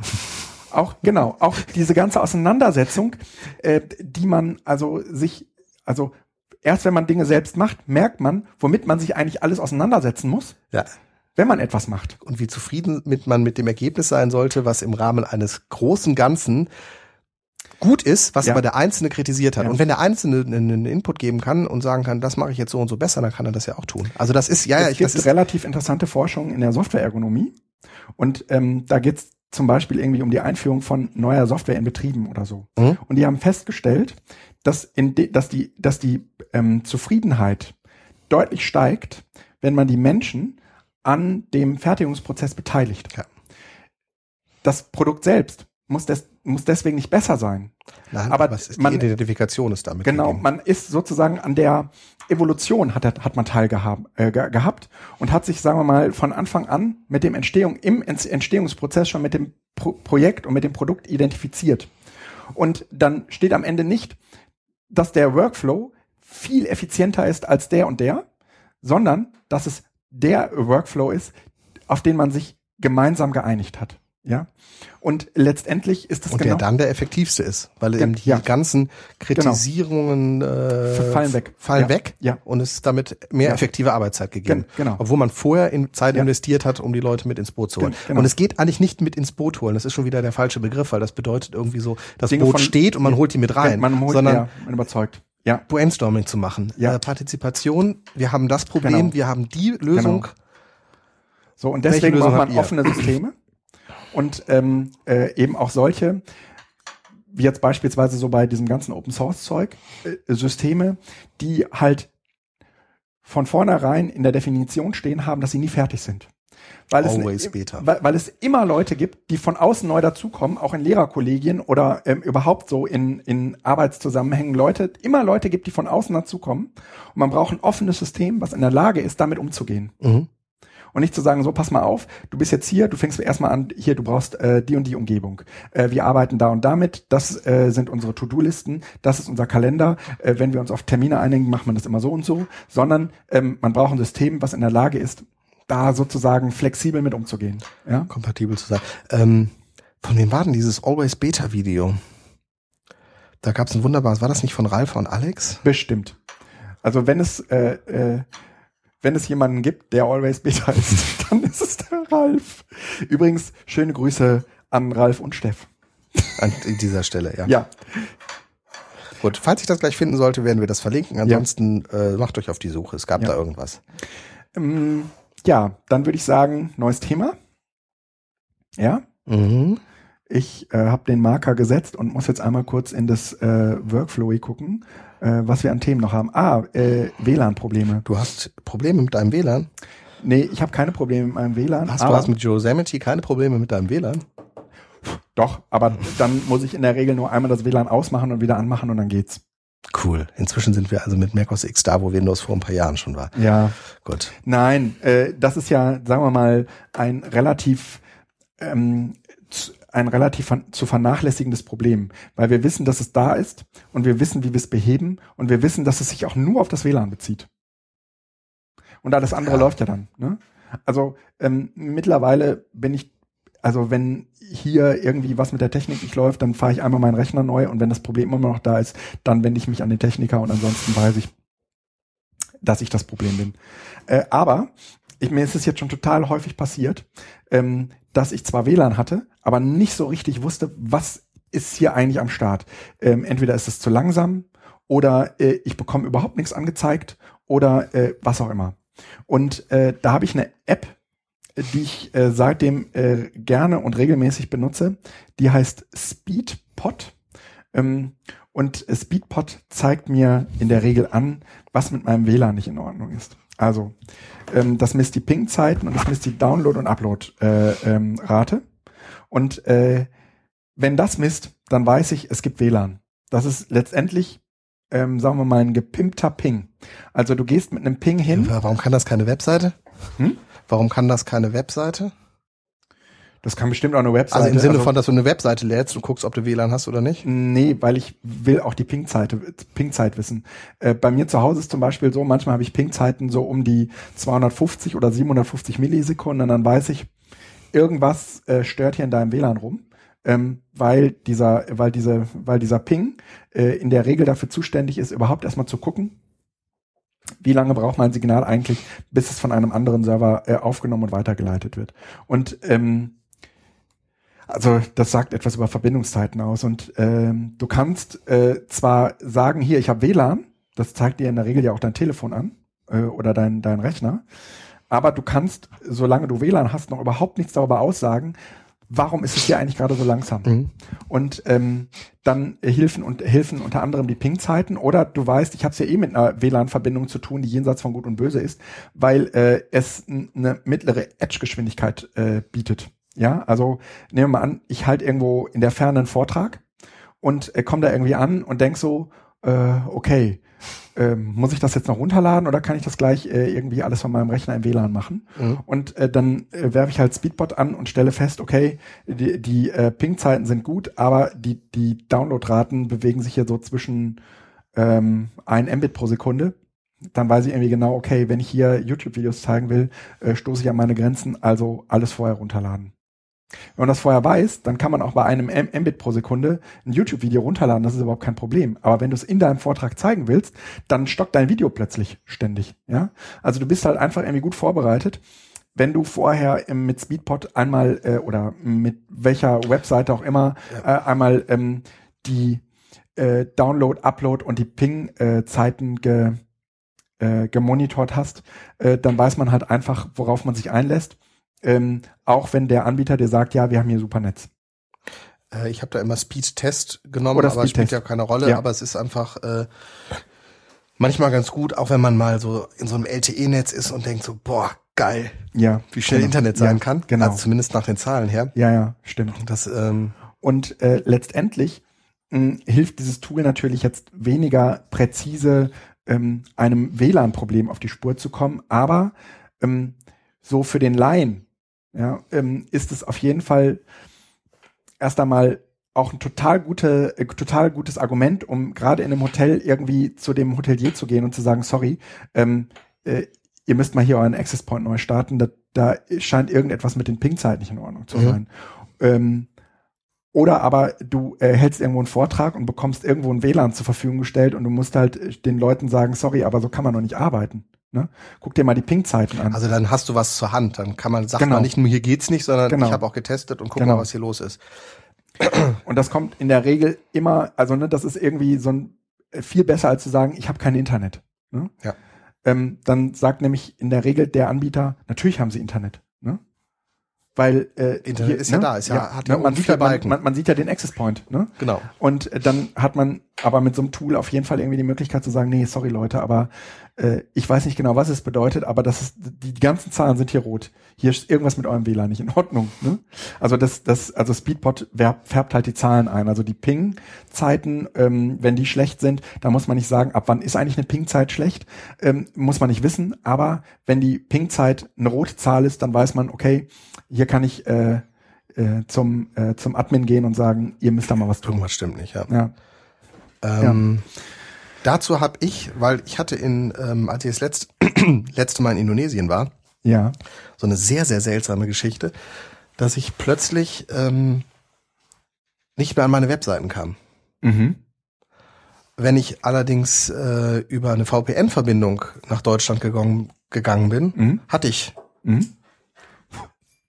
kam ich auf meine Webseite. Das Ja. heißt, die Webseiten waren nicht down, ich kam an alle Server dran, aber offensichtlich wurden die, zumindest ist das meine Vermutung, Ja. äh, aus Indonesien kurzzeitig mal blockiert. Waren in deinem Land nicht verfügbar. So.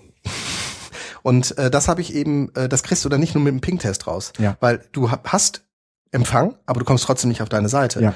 Und da gibt es äh, das Programm iNet Tools, mit dem man dann auch äh, Root Tracing machen kann und äh, Pings und sonst was. iNet-Tools. Genau. Das ist vielleicht noch viel besser als Speedpot, Weil oder? dann konnte, da konnte ich nämlich sehen, dass ich zwar bis zum nächsten DNS-Server kam, Mhm. aber dann ging nichts mehr weiter. Und wenn ich über meine VPN-Verbindung gegangen bin, Ja. lief es normal durch. Ach. Ähm, Und soll man da die Pro-Version kaufen oder? Na, ich habe jetzt hier einfaches äh, eine, eine Traceroute kann man äh, Okay, anders auch machen. okay, gut. Ist mal installiert. Genau.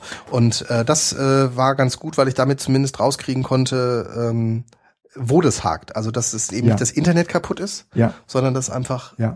Aber das ist ein deutlich komplexeres Tool. Ja, ja, das ist komplexer. Das ist Ähm, ähm, Im Gegensatz zu diesem Speedbot, der hat halt einmal diesen Testknopf, da drückt man dann halt drauf und dann hat man eine Zahl. Und bekommt was, man eine Zahl. Ne? was ja ganz schön ist, wenn man zwischendurch mal in einem stillen Internet ist und einfach Genau. auch mal gucken möchte, was geht. Ja, genau. Aber Inet-Tools äh, habe ich mir jetzt auch mal installiert. Ähm, das gucke ich mir mal äh, genauer an. Hast du das schon in die Links getan? Ansonsten kopiere ich mir das jetzt eben hier einmal Ja. für die Show Notes. Für die Shownotes. Super. Shownotes. Äh, du bist mal wieder eine große Hilfe. Ja, aus meiner Sicht äh, ist damit dieses winzig kleine äh, Thema auch abgehandelt. Und wir kommen zu unserer beliebten Kategorie schöne Apps. Das ist ja eigentlich eher so die Spezialität von, ähm, von Felix. Aber Ja. äh, ich mische ich misch mich auch immer so mit ein paar Apps ein. Ähm, Felix, hau doch mal rein. Ich soll jetzt los. Ich muss mal eben jetzt hier. Ja, du musst noch. ja Okay, dann hau ich rein. Ja, Okay. Wie kann ich das denn jetzt verschieben hier? Da, Was? jetzt klappt's. Ja, So. ich hab's gesehen. Wir, wir, wir, wir, wir, arbeiten arbeiten ja ja immer noch in Workflow hier und das. Was heißt immer noch? Ich finde, es gibt nichts Besseres. Hm, Ja. Speedpot, äh, der Link für Speedspot fehlt noch. Ah, äh, ja, genau, mache ich. Ah, ähm, machst du gleich, okay. Ja. Möchtest ja, du jetzt anfangen? ja. Ähm, nee, du. Okay. ähm, Ich habe es mir jetzt erst vor ein paar Tagen angeschaut. Workflow, äh, das ist ein furchtbarer Name, weil wenn man nach Workflow sucht, findet man alles, aber nicht dieses Programm Workflow. Also außer man sucht im Ist das eine App oder ein App. Programm? Store, genau. Das ist ein Programm äh, im äh, App Store, Ja. äh, mit dem man automatisierte Abläufe machen kann. Seit iOS 8 äh, Ach. ja die Application Ja, ja, ja, ja, ja, ja. sodass man eben auch Dateien von Programm zu Programm ja, durchreichen kann. Ja. Das ist so schlecht in der Zeit ge, ähm, ähm, weggekommen, dass ich irgendwie dachte, okay, diesen Trend fol folgst du nicht. Ja. Ja, also, Zeit Online. Ne? muss man natürlich anders mal sehen. Wenn in Zeit Online schon eine App gefeatured wird, selbst wenn sie schlecht ist, Ja. scheint sich ja schon mal so interessant zu sein. Ja. Und ich habe sie mir eben jetzt runtergeladen. Also es gibt da verschiedene Möglichkeiten. Man äh, kann URL-Shortener machen, man kann Fotos zu GIFs machen, man kann ähm, Home ETA, das ist finde ich auch geil. Das heißt, ich kann sagen, ähm, ich bin, also ich klicke drauf, Ja. Der checkt dann als erstes, wo bin ich gerade, Ja. wo will ich hin Ja. und for, äh, formatiert dann eine Mail, die die durchschnittliche Reisezeit von meinem derzeitigen Standort zu meinem Zielstandort macht. Ah. Und das Ganze eben mit einem Klick. Äh, Ähm, ach so. Das habe ich jetzt daraus, selbst, das macht daraus irgendwie ein, ein, ein, eine App, ne? Genau, das ist dann, ich kann euch als App machen. Ähm, hier ist äh, eben der, der Ablauf, der äh, sucht die aktuelle, äh, sucht, ähm, macht daraus eine Variable, sucht dann eine zweite, also mein Ziel, macht daraus eine Variable und überreicht dann an Google Maps Variable 1 zu Variable 2. Ergebnis kommt zurück, das Ganze geht in eine Mail und dann kannst du es per Mail verschicken, sodass wenn ich Damit jetzt du irgendwo jemandem hingehe, ich bin in zehn Minuten. Genau. Oder wie lange auch immer. Das musst Ach. du eben alles nicht ausrechnen. Äh, das sind aber jetzt nicht meine Ansätze, weil das ist zwar cool. Ja.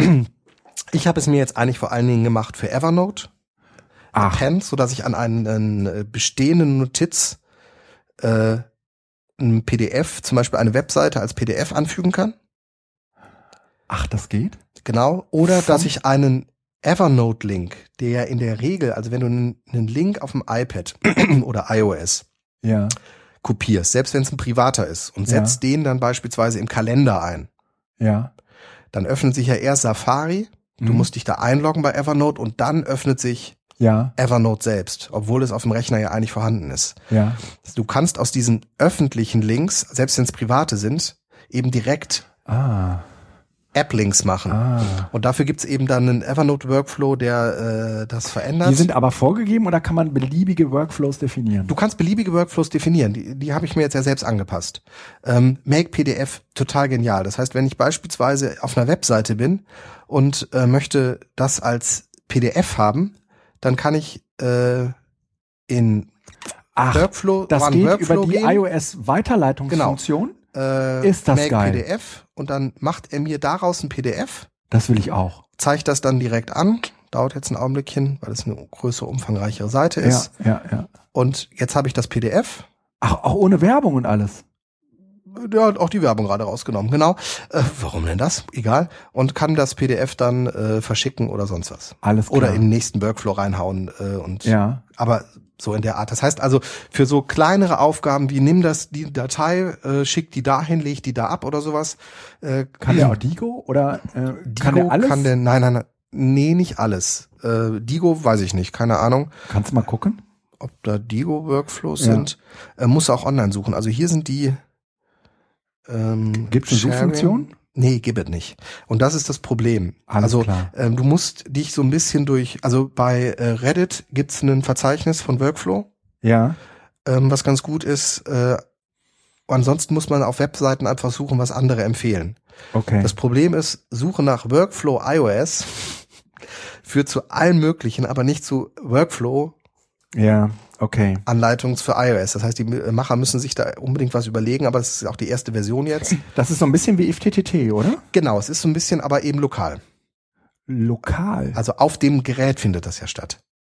Ach so. Das heißt also, das PDF kannst du ja nicht mit if äh, Also- machen. Aha. Okay. Und ähm, Man kann im Grunde genommen die Apps untereinander einfach ein bisschen skripten. Wo, woher weiß ich, welche, welche, ähm, welche APIs mit Workflow zusammenarbeiten? Indem ich, also äh, ich gehe jetzt auf Plus, Ja. habe einen neuen Workflow und habe jetzt hier die vorgeschlagenen Sachen, die man machen kann. Also Scannen äh, Barcode beispielsweise kann man auch machen. Ich kann aber auch ähm, einfach mir alle anzeigen lassen und dann habe ich hier alle Workflows, die verfügbar sind. Okay. Der unterscheidet aber nicht nach Tools, sondern Ah. nur nach Workflows, oder? Uber gibt es offensichtlich auch. Nee, das ist jetzt ähm, Das sind Mails, Kalender, Kalender, Quest Kontakte. Money. Also offensichtlich werden liefern die einzelnen ähm, Anbieter jetzt auch. Äh, Kann der auch die Apps äh, abgreifen, die eh schon auf deinem Gerät installiert Das sind? ist eine Sache, die in Workflow äh, installiert wird. Also ähm, die Apps selbst bieten da glaube ich nichts für an.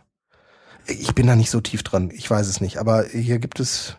Aber zum Beispiel Tweetbot, nutzt du das? Ich habe Tweetbot nicht drauf. Okay. Das heißt, ich könnte das jetzt installieren, aber ähm, dies ist jetzt offensichtlich ein Workflow, den Tweetbot anbietet, um das da ja. drin äh, zu. Wo sind denn diese Evernote-Sachen und so? Alles klar. Ja, okay. Append to Node, create new no Nodes. Mhm. Okay. Digo ist, glaube ich, nicht drin. Na, scheiße. Ja. Okay. Mhm. Ähm, Aber Omnifocus wird beispielsweise auch unterstützt. Okay. Ja. Ja. Ja, man muss halt irgendwie die, diese 2,99, äh, daran soll es jetzt nicht scheitern. Ich bin, ich finde das schon super interessant. Ähm, und werde mir das, glaube ich, nochmal, werde mir das, glaube ich, nochmal genauer anschauen müssen. Ja. Okay. Okay. Ich habe es jetzt gekauft. Buff. Ähm, Hatte ich gesagt, ich wollte es mir nochmal genauer anschauen? ja, ja, das war in einem Satz quasi. Das ist schon. Oh, war ja. Ich, ähm, mh. ja, dann hau mal rein. Äh, ach so, Automator, ne? Oder? Wo, wozu wollte ich was sagen? Annotator. Annotator, genau. Ähm, ich benutze ja, wie ich schon erzählte, Digo jetzt für Links und für Webseiten und äh, Evernote für alles, was PDFs und sonstiger äh, Dateikram äh, angeht. Und ähm, Digo und mobile Frontends sind irgendwie keine Freunde. Und es gab halt diese Digo-App, die ist aber eine Vollkatastrophe, weil sie im Prinzip auch nur ähm, eine Art Browser für die noch nicht mal mobil optimierte äh, Webseite von Digo ist. Also das Ganze ist irgendwie eine Vollkatastrophe. Und jetzt hatte Digo äh, irgendwie, nachdem äh, iOS 8 diese Weiterleitungsfunktionen anbot, eine neue App gelauncht, die heißt Annotator. Und die haben viel richtig gemacht, aber die haben auch unfassbar viel falsch gemacht. Also Annotator ist jetzt erstmal so ein Weiterleitungsding, da kann, das findet man leider nur im Safari. Äh, Mit Chrome funktioniert es witzigerweise auch wieder nicht. Okay. Ähm, wie, sie, wie, wie ihnen das gelungen ist, weiß ich überhaupt nicht. Ich habe gedacht, wenn man da irgendwie auf so einen Weiterleitungsknopf drückt, dann funktioniert das überall. Funktioniert es aber nicht. Also es ist in, in ähm, Instapaper drin und es ist in Safari drin. Mhm. Ähm, dieser, da funktioniert es auch. Und dann drückt man da drauf und dann äh, bekommt man im Prinzip die ähm, Webseite in so einem lesbaren äh, Format und kann dann annotieren. Also so wie man das von Digo kennt. Kann dann halt irgendwie Unterstreichungen machen und sowas alles. Dann speichert man das ab und dann frag mich, was die Entwickler geritten hat, aber wahrscheinlich äh, waren die noch nicht so lange bei Digo. Äh, gibt es nicht die Möglichkeit, im Annotator zu sagen, ähm, hier, das habe ich jetzt annotiert und ich möchte das nicht einfach nur wegspeichern, sondern ich möchte dem bit- bitte auch das und das Schlagwort geben und das soll in das und das Notizbuch rein oder in den und den Outliner rein. Mhm. Das geht nicht. Und ähm, dafür muss man dann wieder die Digo-App mal aufmachen. Das ist also, also Annotator ist eine super Idee, weil es im Prinzip genau das macht, was man eigentlich will, nämlich ähm, mal eben schnell eine Webseite annotieren, damit, wenn man das schon einmal gelesen hat, Ja. man erstens weiß, dass man es gelesen hat und zweitens eben auch schon die wichtigen Stellen unterstrichen sind. Äh, das heißt, man muss danach, wenn man das in Annotator äh, bearbeitet hat, immer nochmal nach Digo gehen und das äh, irgendwie editieren. Und das äh, geht eigentlich irgendwie quer zu meinen bisherigen äh, Nutzungsgewohnheiten, weil ich bisher gewohnt bin, ähm, fast alles, was ich lese, mobil zu lesen. Ich käme nicht auf die Idee, mein MacBook aufzumachen und wieder ein PDF, äh, doch ein PDF schon. Deswegen funktioniert es eben ganz gut. Aber eine Webseite äh, würde ich mir niemals auf meinem Rechner durchlesen, sondern das mache ich in der Regel immer auf meinem Smartphone. Das ist der Grund, warum ich, wenn ich einen Artikel habe, wo ich sage, der ist annotierungswert, also da sind ein paar Dinge drin, die möchte ich rausschreiben, den lese ich gar nicht mehr auf der Webseite, sondern der kommt nach Instapaper Ja. und dann lese ich den auch erst in Instapaper. Also Ja, natürlich genau. meistens zeitversetzt, weil dann habe ich sozusagen an einer Stelle direkt Ja. notiert und fertig. Genau. Ja. Eigentlich äh, habe ich das ja auch eine ganze Weile gemacht, aber hatte mir äh, eine FTTT-Weiterleitung immer nach Digo eingerichtet. Aber Digo behandelt die ähm, Annotationen von Instapaper eben nicht wie Digo-Annotationen, ähm, Ah, sondern anders. sondern ähm, macht daraus halt einfach Content. Okay. Und das ist irgendwie nicht so das, was man sich eigentlich wünscht, weil du, äh, also Digo hat jetzt relativ neu, irgendwie ist vor zwei oder drei Monaten dazugekommen, so eine Outliner-Funktion. Das ist eigentlich total geil, weil du kannst, ähm, also ich habe ganz lange Zeit gedacht, wofür brauche ich einen Outliner? Ich habe Workflowy, Mhm. aber ein Outliner in deiner ähm, Linkverwaltung sorgt dafür, dass du nochmal ähm, quer zu den Notizbüchern halt ähm, thematischer sortierst und sagst, hier, du bist sowieso gerade in der Recherche bei dem und dem Thema dran und fängst dann halt an, in dem Fall mache ich das seminarbezogen, zu sagen, ähm, hier, das muss, das ist zu dem Thema, das gehört zu dem Thema, das gehört zu dem Thema, das gehört zu dem Tag und das zu dem Tag. Und das würde ich halt so niemals in Notizbuch ablegen, weil es überhaupt nicht irgendwie generalistisch oder allgemein genug ist. Ähm, aber für so ein, äh, für so ein Outliner ist das projektbezogen halt echt toll. Aber ähm, der Annotator kann mit all dem überhaupt nicht äh, umgehen und das ist halt irgendwie eine Vollkatastrophe. Und deshalb ist das deine Empfehlung. es ist, na, ich will zumindest darauf aufmerksam machen, dass die Leute, die Digo nutzen, auf jeden Fall äh, auch Annotator sich angucken sollten, weil es ähm, viele Dinge, die wir bisher ähm, äh, gar nicht anders konnten, als sie irgendwie per, per Desktop-Rechner oder PC zu machen, die kann man halt jetzt schon irgendwie ganz gut annotieren, äh, mobil annotieren. Mobil annotieren ging äh, eigentlich vorher gar nicht. Die äh, Digo-App ist eine Vollkatastrophe, wie ich schon sagte, und ähm, der Annotator macht das schon ganz gut. Aber man muss danach das halt immer noch nachbearbeiten und insofern ähm, ist es halt nur die halbe Miete, aber besser als nichts. So, dann habe ich noch eine äh, weitere äh, App. Ähm, mein Bruder hat ein eigenes Flugzeug und hat ähm, und, und ist Pilot äh, und äh, fliegt äh, halt äh, in seiner Freizeit so durch die Gegend. Mein Bruder hat ein eigenes Flugzeug. Und der hat äh, mir irgendwie vor längerer Zeit schon mal gesagt, du, wenn du vernünftige Wetterdaten haben willst, dann brauchst du Weather Pro. Also habe ich mir Weather Pro geklickt, das ist relativ äh, teuer, das kostet ähm, halt irgendwie mit diesen Euro. Ja, und mit den ganzen, äh, also ich glaube, ich habe am Ende irgendwie so um die 10 Euro bezahlt. Ja. Für ein Jahr. Ne? Aber das, was man da an Wetterdaten kriegt, das ist, schon super. echt geil. Das ist echt cooles Zeug. Also ähm, die machen, also die machen einem auch gar nicht irgendwie vor, dass sie das Wetter für die nächsten zehn Tage vorhersagen könnten, sondern du kriegst ma maximal irgendwie eine Vorher, du kriegst natürlich irgendwie äh, diese Fantasievorhersagen für die zehn Tage, aber ähm, du bekommst auf jeden Fall eben auch vernünftige und verlässliche Wetterdaten für die nächsten drei Stunden. Mhm. Und äh, das ist gerade, wenn man irgendwie so sagt, hier, ich äh, will jetzt grillen oder ich will einen Ausflug oder was weiß ich auch immer machen, ähm, eine relativ verlässliche Sache. Da bin ich auch bisher noch nie auf die Schnauze gefallen. So. Weather Pro ist äh, also meine äh, äh, Wetterempfehlung. Und ähm, wer jetzt, und wenn man sich, also ich arbeite da wie gesagt relativ intensiv mit und äh, Weather Pro hat so eine Schnittstelle zu äh, einer ähm, Wetterstationsumgebung, die heißt NetAtmo. Net, NetAtmo funktioniert so, dass man äh, im Prinzip so eine, ähm, so, das sind so, so kleine Säulen, die kann man äh, halt ähm, kaufen im Laden. Man bekommt in der Regel eine für drin und eine für draußen. Die sind relativ unspektakulär, arbeiten aber irgendwie super mit iOS-Geräten zusammen. Und äh, NetAtmo bringt eine eigene App mit, zu der ich gleich noch was sage. Aber NetAtmo hat auch eine Integration in äh, Weather Pro.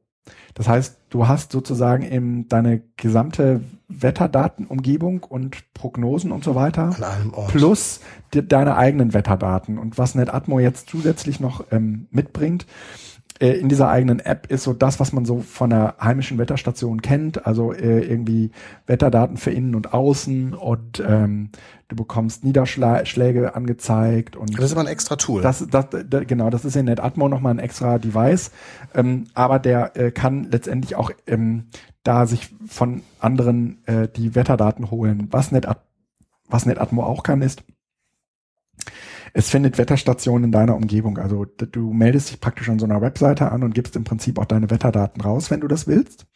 Und das ist aber, weil das eben so eine Default-Einstellung ist, wenn man dann irgendwie im Netz guckt, findet man halt überall ja auch in seiner direkten Umgebung halt Leute, die auch ähm, so eine Wetterstation offensichtlich besitzen und ähm, kann sich halt mit deren Wetterdaten abgleichen, was unter Umständen total äh, hilfreich ist. Bei uns, merke ich gerade, führt es dazu, äh, dass wir deutlich mehr lüften als früher, weil NetAtmo dir unter anderem Die den CO2 CO2-Gehalt an, anzeigt. und der steigt wirklich an?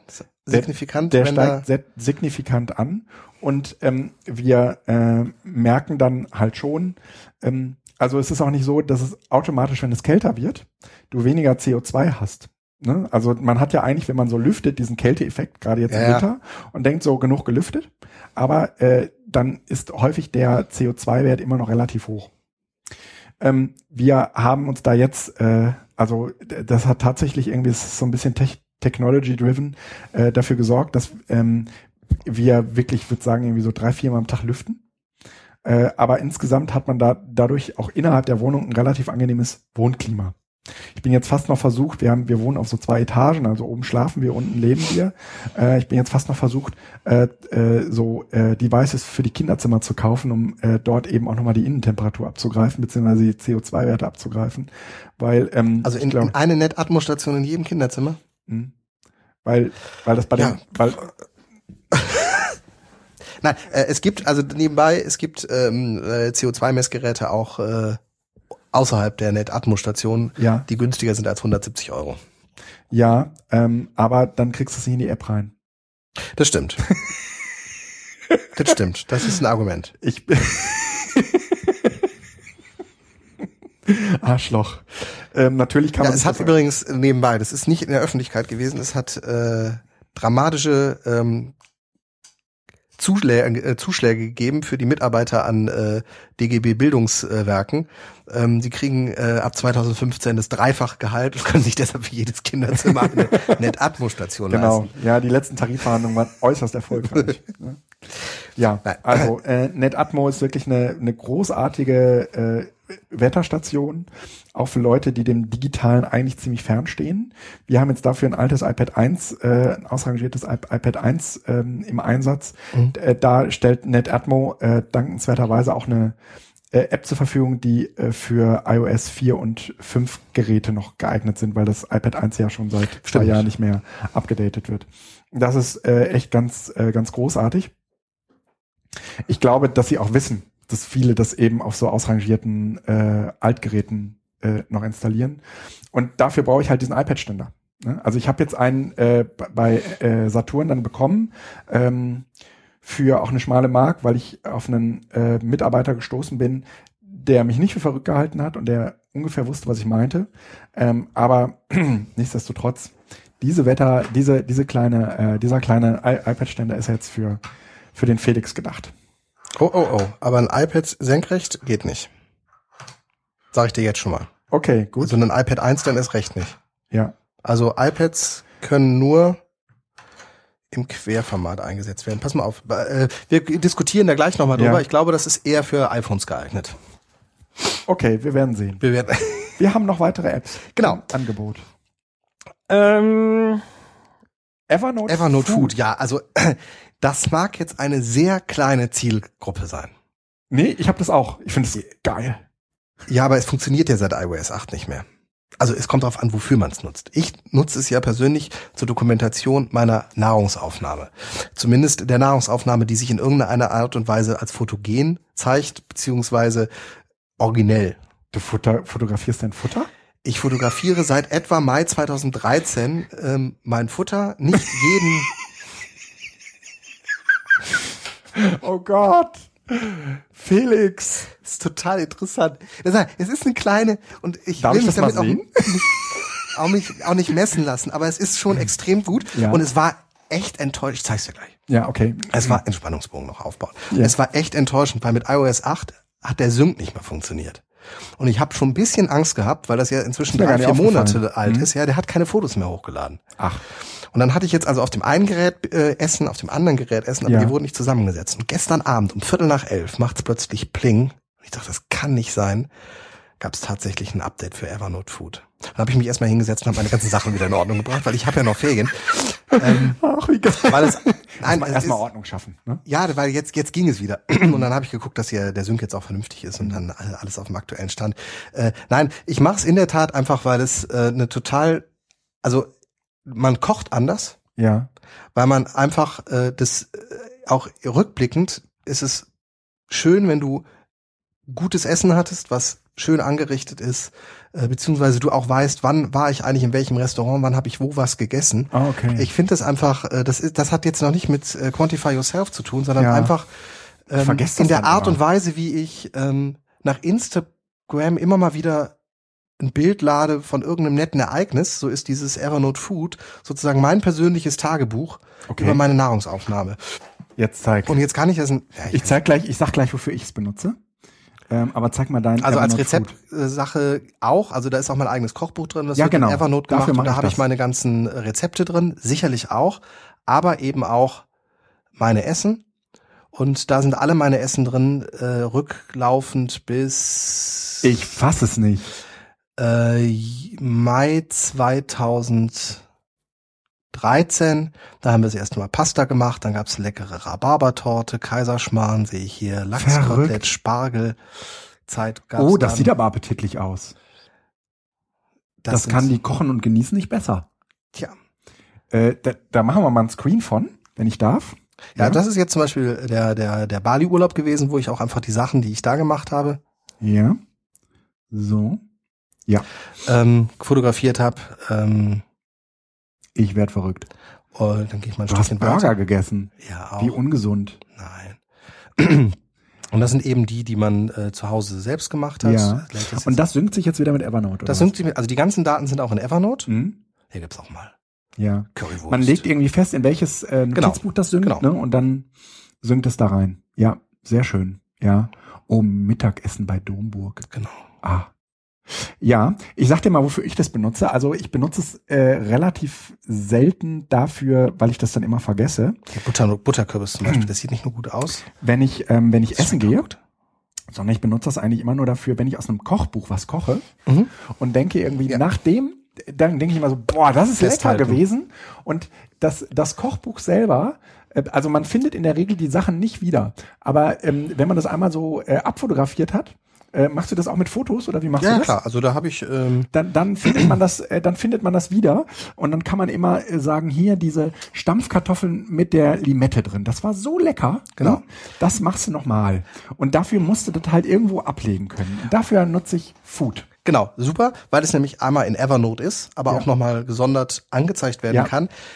Dafür noch ein Pro-Tipp. Äh, irgendwann hat man da 200 Rezepte drin. Ja. Und man möchte aber nicht immer alle Rezepte durchsuchen und auch nicht nach was gezielten, sondern irgendein Rezept haben, was man mal gut fand. Ja. Also so, was, was hat mir gefallen? Was hat mir besonders gut gefallen? Ja, aber da kommen ja nur Sachen rein, die mir besonders gut gefallen. Ja, aber irgendwann hast du von den besonders gut gefallen Sachen welche, die dir mir besonders, besonders gut ja. gefallen. Also es gibt Ja, einfach so ja, Dinge, wo du ja, denkst, so, okay. das war entweder super einfach, Ja. äh, so. Ja, ja. Ähm, und was ich dann gemacht habe, ist, ich habe mir einen äh, Tag gelegt, der Stern ist.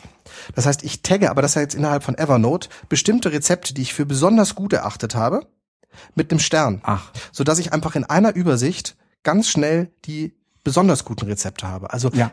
man kann ja in Ja. Evernote Food nicht Unterkategorien Ja. bilden. Und wenn ich jetzt sage, was war denn nochmal Rosenkohl, Rosenkohl Cranberry Pfanne ja. von Jule.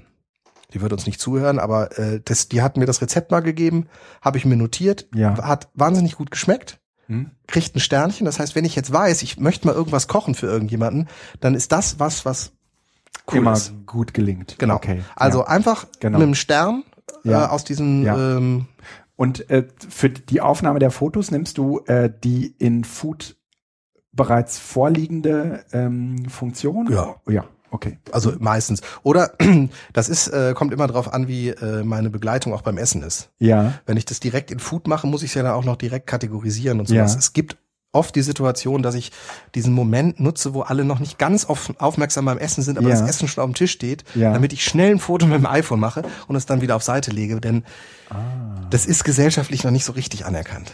Ja, das stimmt. Ja, äh, das hast du äh, sehr vorsichtig und schön ausgedrückt. Mhm. Ja. Aber seit gestern Abend funktioniert der Sync wieder und ich bin Ja. äh, darüber sehr dankbar. Danke Evernote, dass, Okay. dass du es nicht eingestellt hast, sondern weiterpflegst. Super. Was ist Evercrane? Evercrane. Also es ist ja, ich merke das schon, es ist ein bisschen Evernote-lastig irgendwie immer hier, aber äh, es ist einfach ein gutes Tool und wir werden nicht dafür bezahlt. Ähm, Nein. Evercrane, ähm, folgendes Problem. Das ist, glaube ich, eine Einschränkung von iOS. Wenn ich ein PDF habe, was in einer Notiz hängt, Ja. kann ich das zwar innerhalb dieser Notiz kopieren und an eine andere Stelle kopieren, also Ah. auswählen, kopieren, einsetzen. Ich kann es aber nicht von einer Notiz in eine andere Notiz kopieren. Ja. So. Das heißt also, wenn ich jetzt beispielsweise eine Webseite habe, Mhm. die ich als PDF, wie wir das eben mal hatten, mit dem Workflow in Evernote exportiere oder Mhm. importiere, dann kann ich die nicht nehmen und in eine bestehende Notiz einfach hinzufügen. Okay. Und jetzt kommt Evercrane zum Einsatz.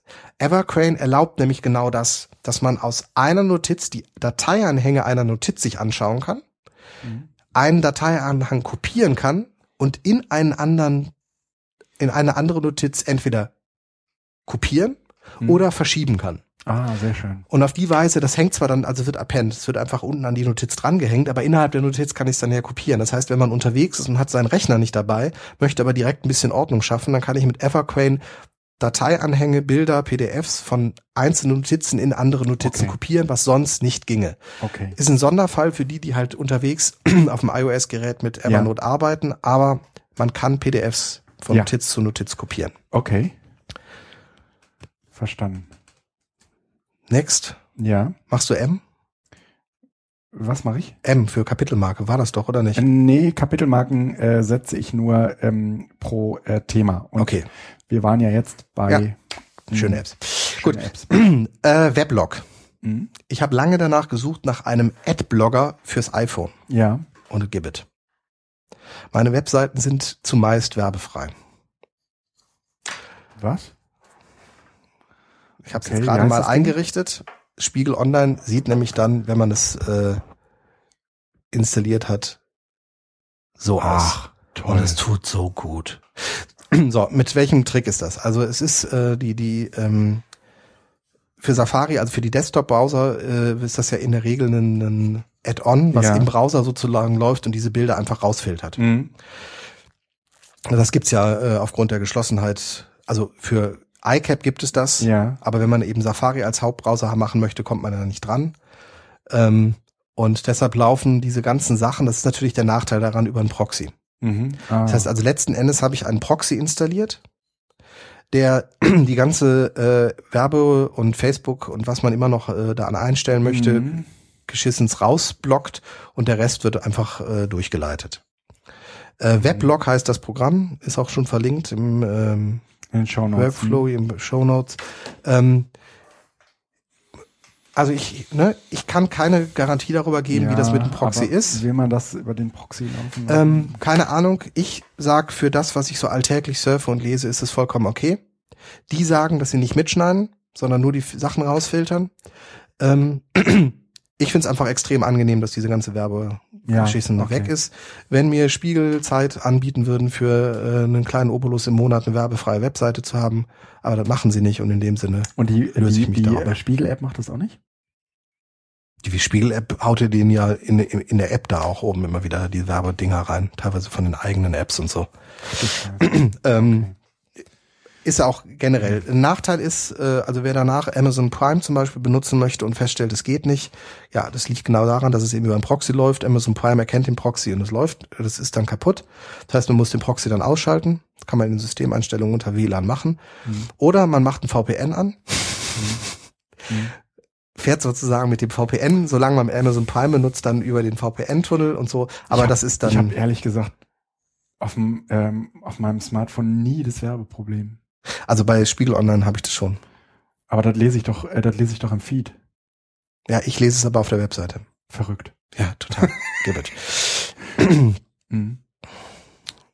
Gut, äh, Passwort-Apps. Ja. Genau. Das haben wir uns geschoben vom letzten Mal noch. Passwort-Apps. Ähm, nach äh, Snowden hat hoffentlich jeder irgendwie so eine eigene kleine Passwort-App und benutzt nicht für äh, alle, ähm, alle Zugänge das gleiche Passwort oder irgendwie die äh, gleichen drei Passwörter, ähm, sondern ihr habt äh, hoffentlich irgendwie so ein, so ein Gerät. Und das Problem an diesen Passwörtern ist aber dann, wenn sie äh, für jede äh, Webseite eine andere ist, äh, fängt die Nerverei ja in dem Augenblick an, wo ich auf unterschiedlichen Geräten auf diese Webseiten zugreifen will und äh, mir dann diese Passwörter im, in der Regel immer äh, fehlen. Und ähm, dann äh, habe ich natürlich keinen Bock, irgendwie ständig meinen Rechner anzumachen, um irgendwie ein Passwort äh, zu bekommen, sondern ich möchte das irgendwie äh, vernünftig und äh, schön äh, in, in so Workflows. Äh, ne? Ich möchte irgendwo draufdrücken, dann wird mein Passwort irgendwo eingefügt und so weiter.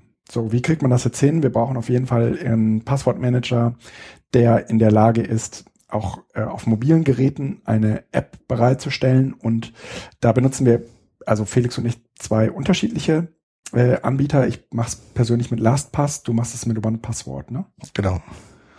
Willst du mal von LastPass, äh, von OnePassword erzählen? Ja, mach du erst ruhig Okay, LastPass. äh, LastPass benutze ich vor allen Dingen ja nur für mich. Ähm, ist äh, in der Lage, ist so ein kleines Plugin, was sich in den Browser installiert äh, und gibt es als App fürs Handy. Ähm, das Ganze wird äh, kostet Geld, irgendwie ein Euro pro Monat, also eigentlich nicht die Welt, fünf, äh, 12 Euro im, ähm, im, im Jahr ist mir das in jedem Fall wert.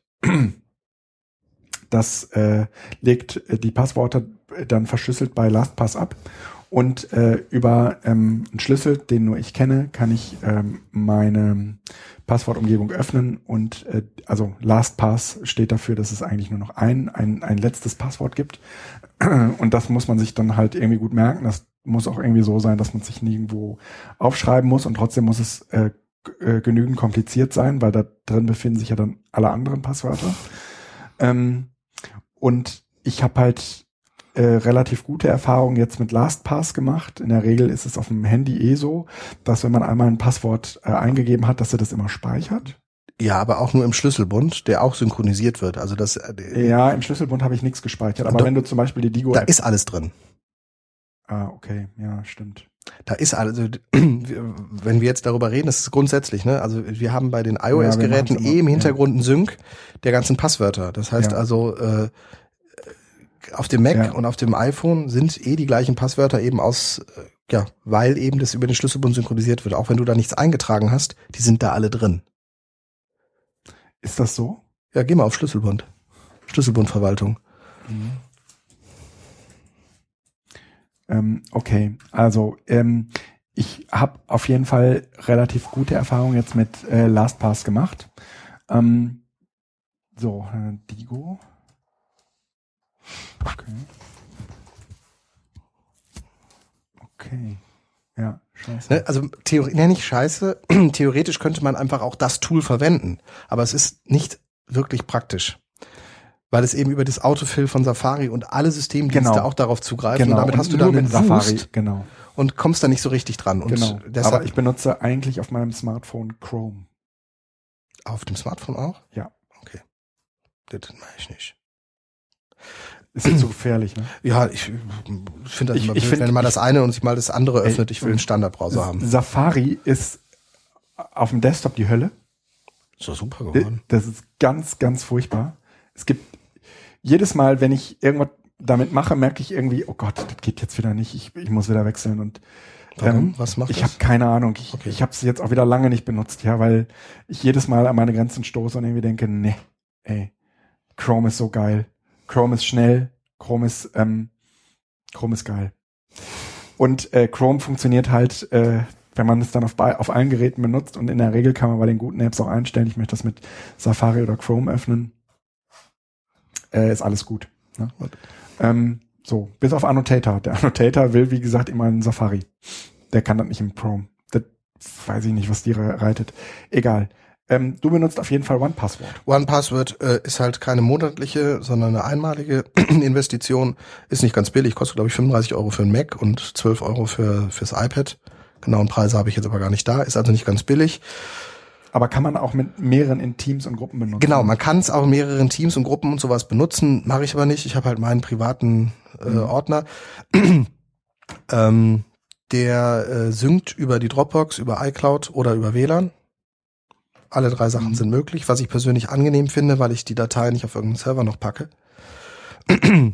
sondern die verschlüsselte Datei in, ähm, in der Dropbox einfach liegen habe oder in Mhm. iCloud. Mhm. Äh, ja, und funktioniert super über ähm, Safari, sowohl auf dem Mac wie auch auf den iOS-Geräten, weil ich die Passwörter dann darüber Ja. direkt, jetzt seit iOS 8, halt direkt eintragen kann. Macht das Ah, okay. LastPass auch?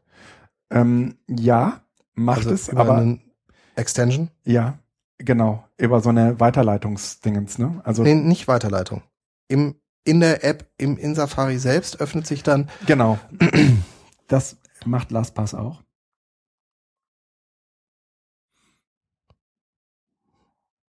Sag ich?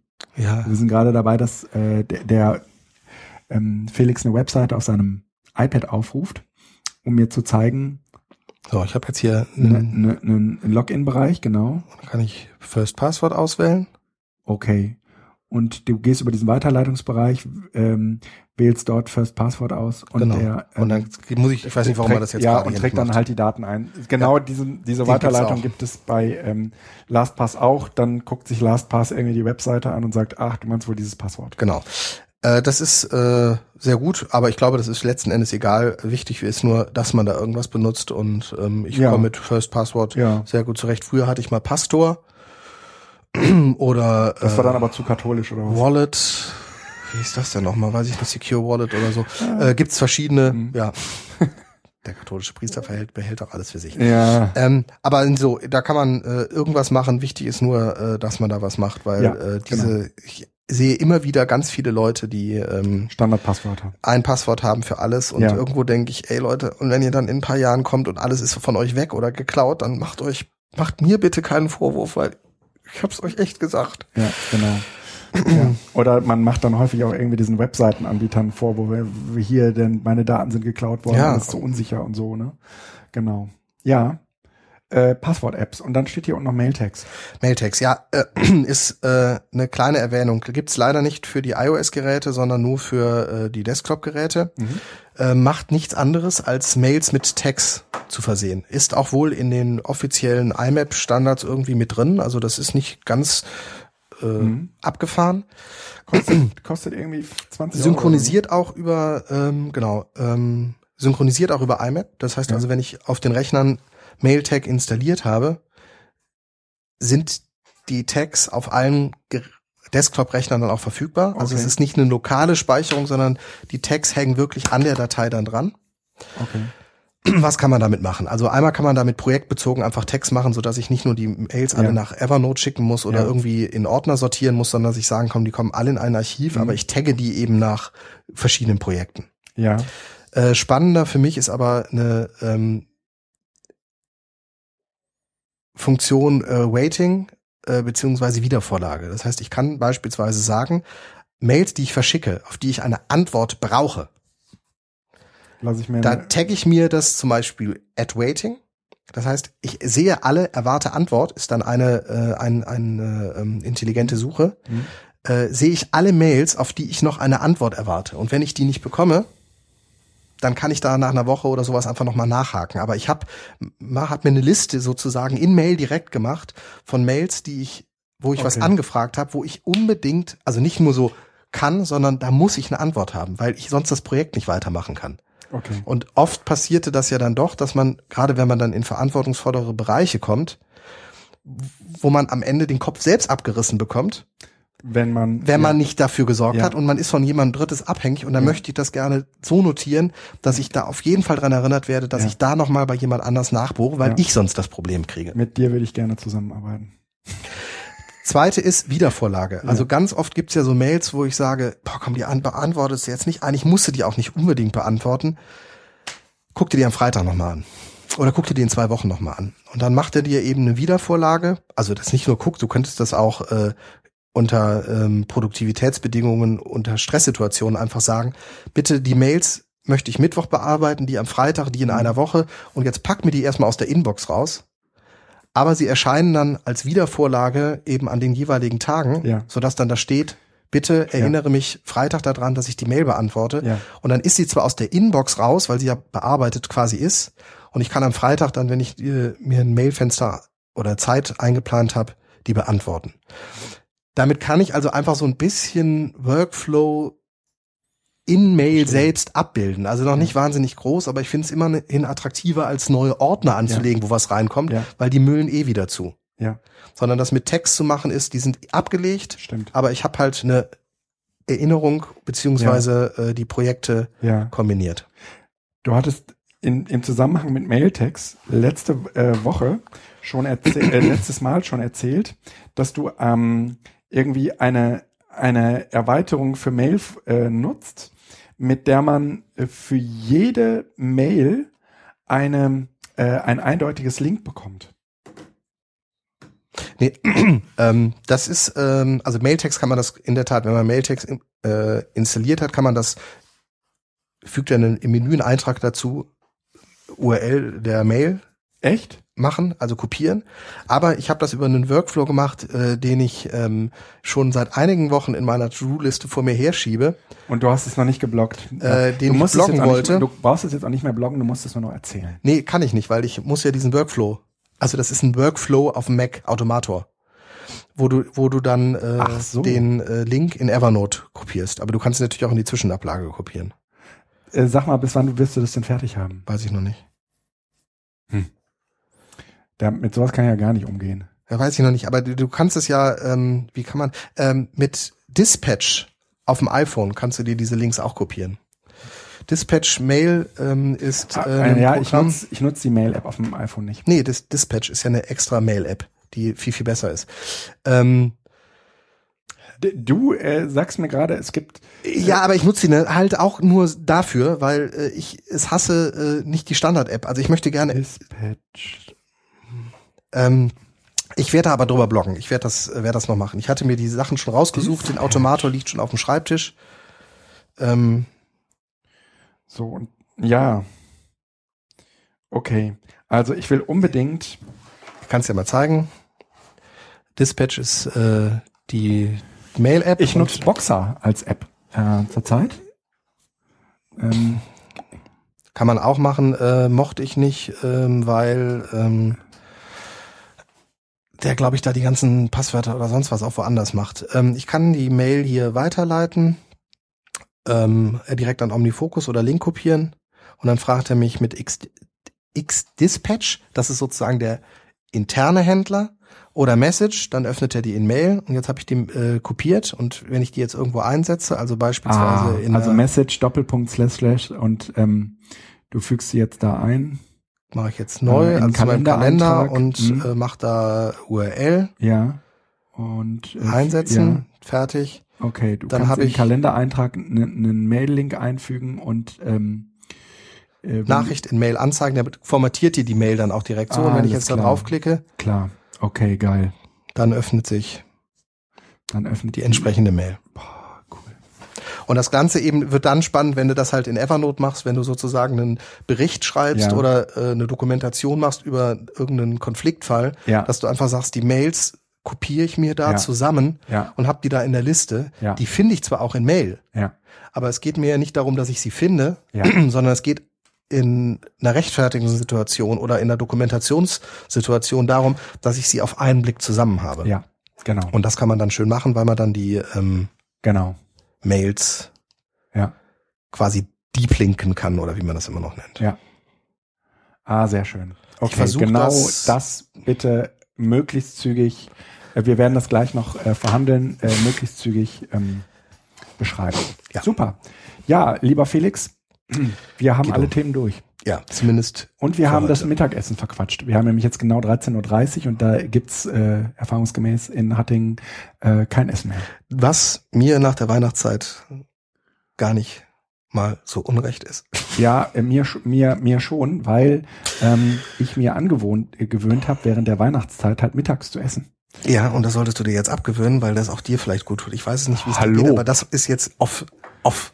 Ach, Gewicht spielt für mich eigentlich keine Rolle mehr. Nö, also die einen laufen, die anderen machen jetzt irgendwie Coaching. Ich sag mir, ach, Die einen laufen, die anderen machen Coaching, Guido ist. ne? Man, man muss mich, man, man muss mich auch so mögen, ne? wenn ich dick bin. Guido, ich mag dich. So. Und jetzt kann man natürlich sagen, ja, aber die Gesundheit. Und ich sag mir, ach Gott, ja, Glücklich ist auch dicke Menschen sind gesund. Ne? Ja, gut, komm. Also nicht, nicht so ganz, nicht so ganz dicke, aber so mitteldicke. Ne? So ganz dick will ich auch nicht werden. Gut, dann würde ich sagen, äh, äh, eine Stunde und 50.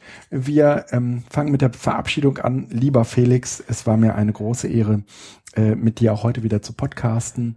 Äh, ich wünsche dir jetzt viel Spaß bei der Stundenplanerstellung, oder? Ja, heute ist erstmal nochmal Renovierung dran und Stundenplan dann in der nächsten Woche. Ah, äh, das klingt ein bisschen nach Prokrastination. Aber, nee, Nee? das eine, Alles das, klar. es, beides macht Spaß. Ja, alles klar. Okay. Gut. Dann Nein, es war sehr schön und äh, ich freue mich, wir vereinbaren jetzt gleich noch den nächsten Termin, damit das Unbedingt. gar nicht erst äh, im Sande verläuft. ja, genau so. Einen guten Start. Bis dann. Tschüss. Ciao.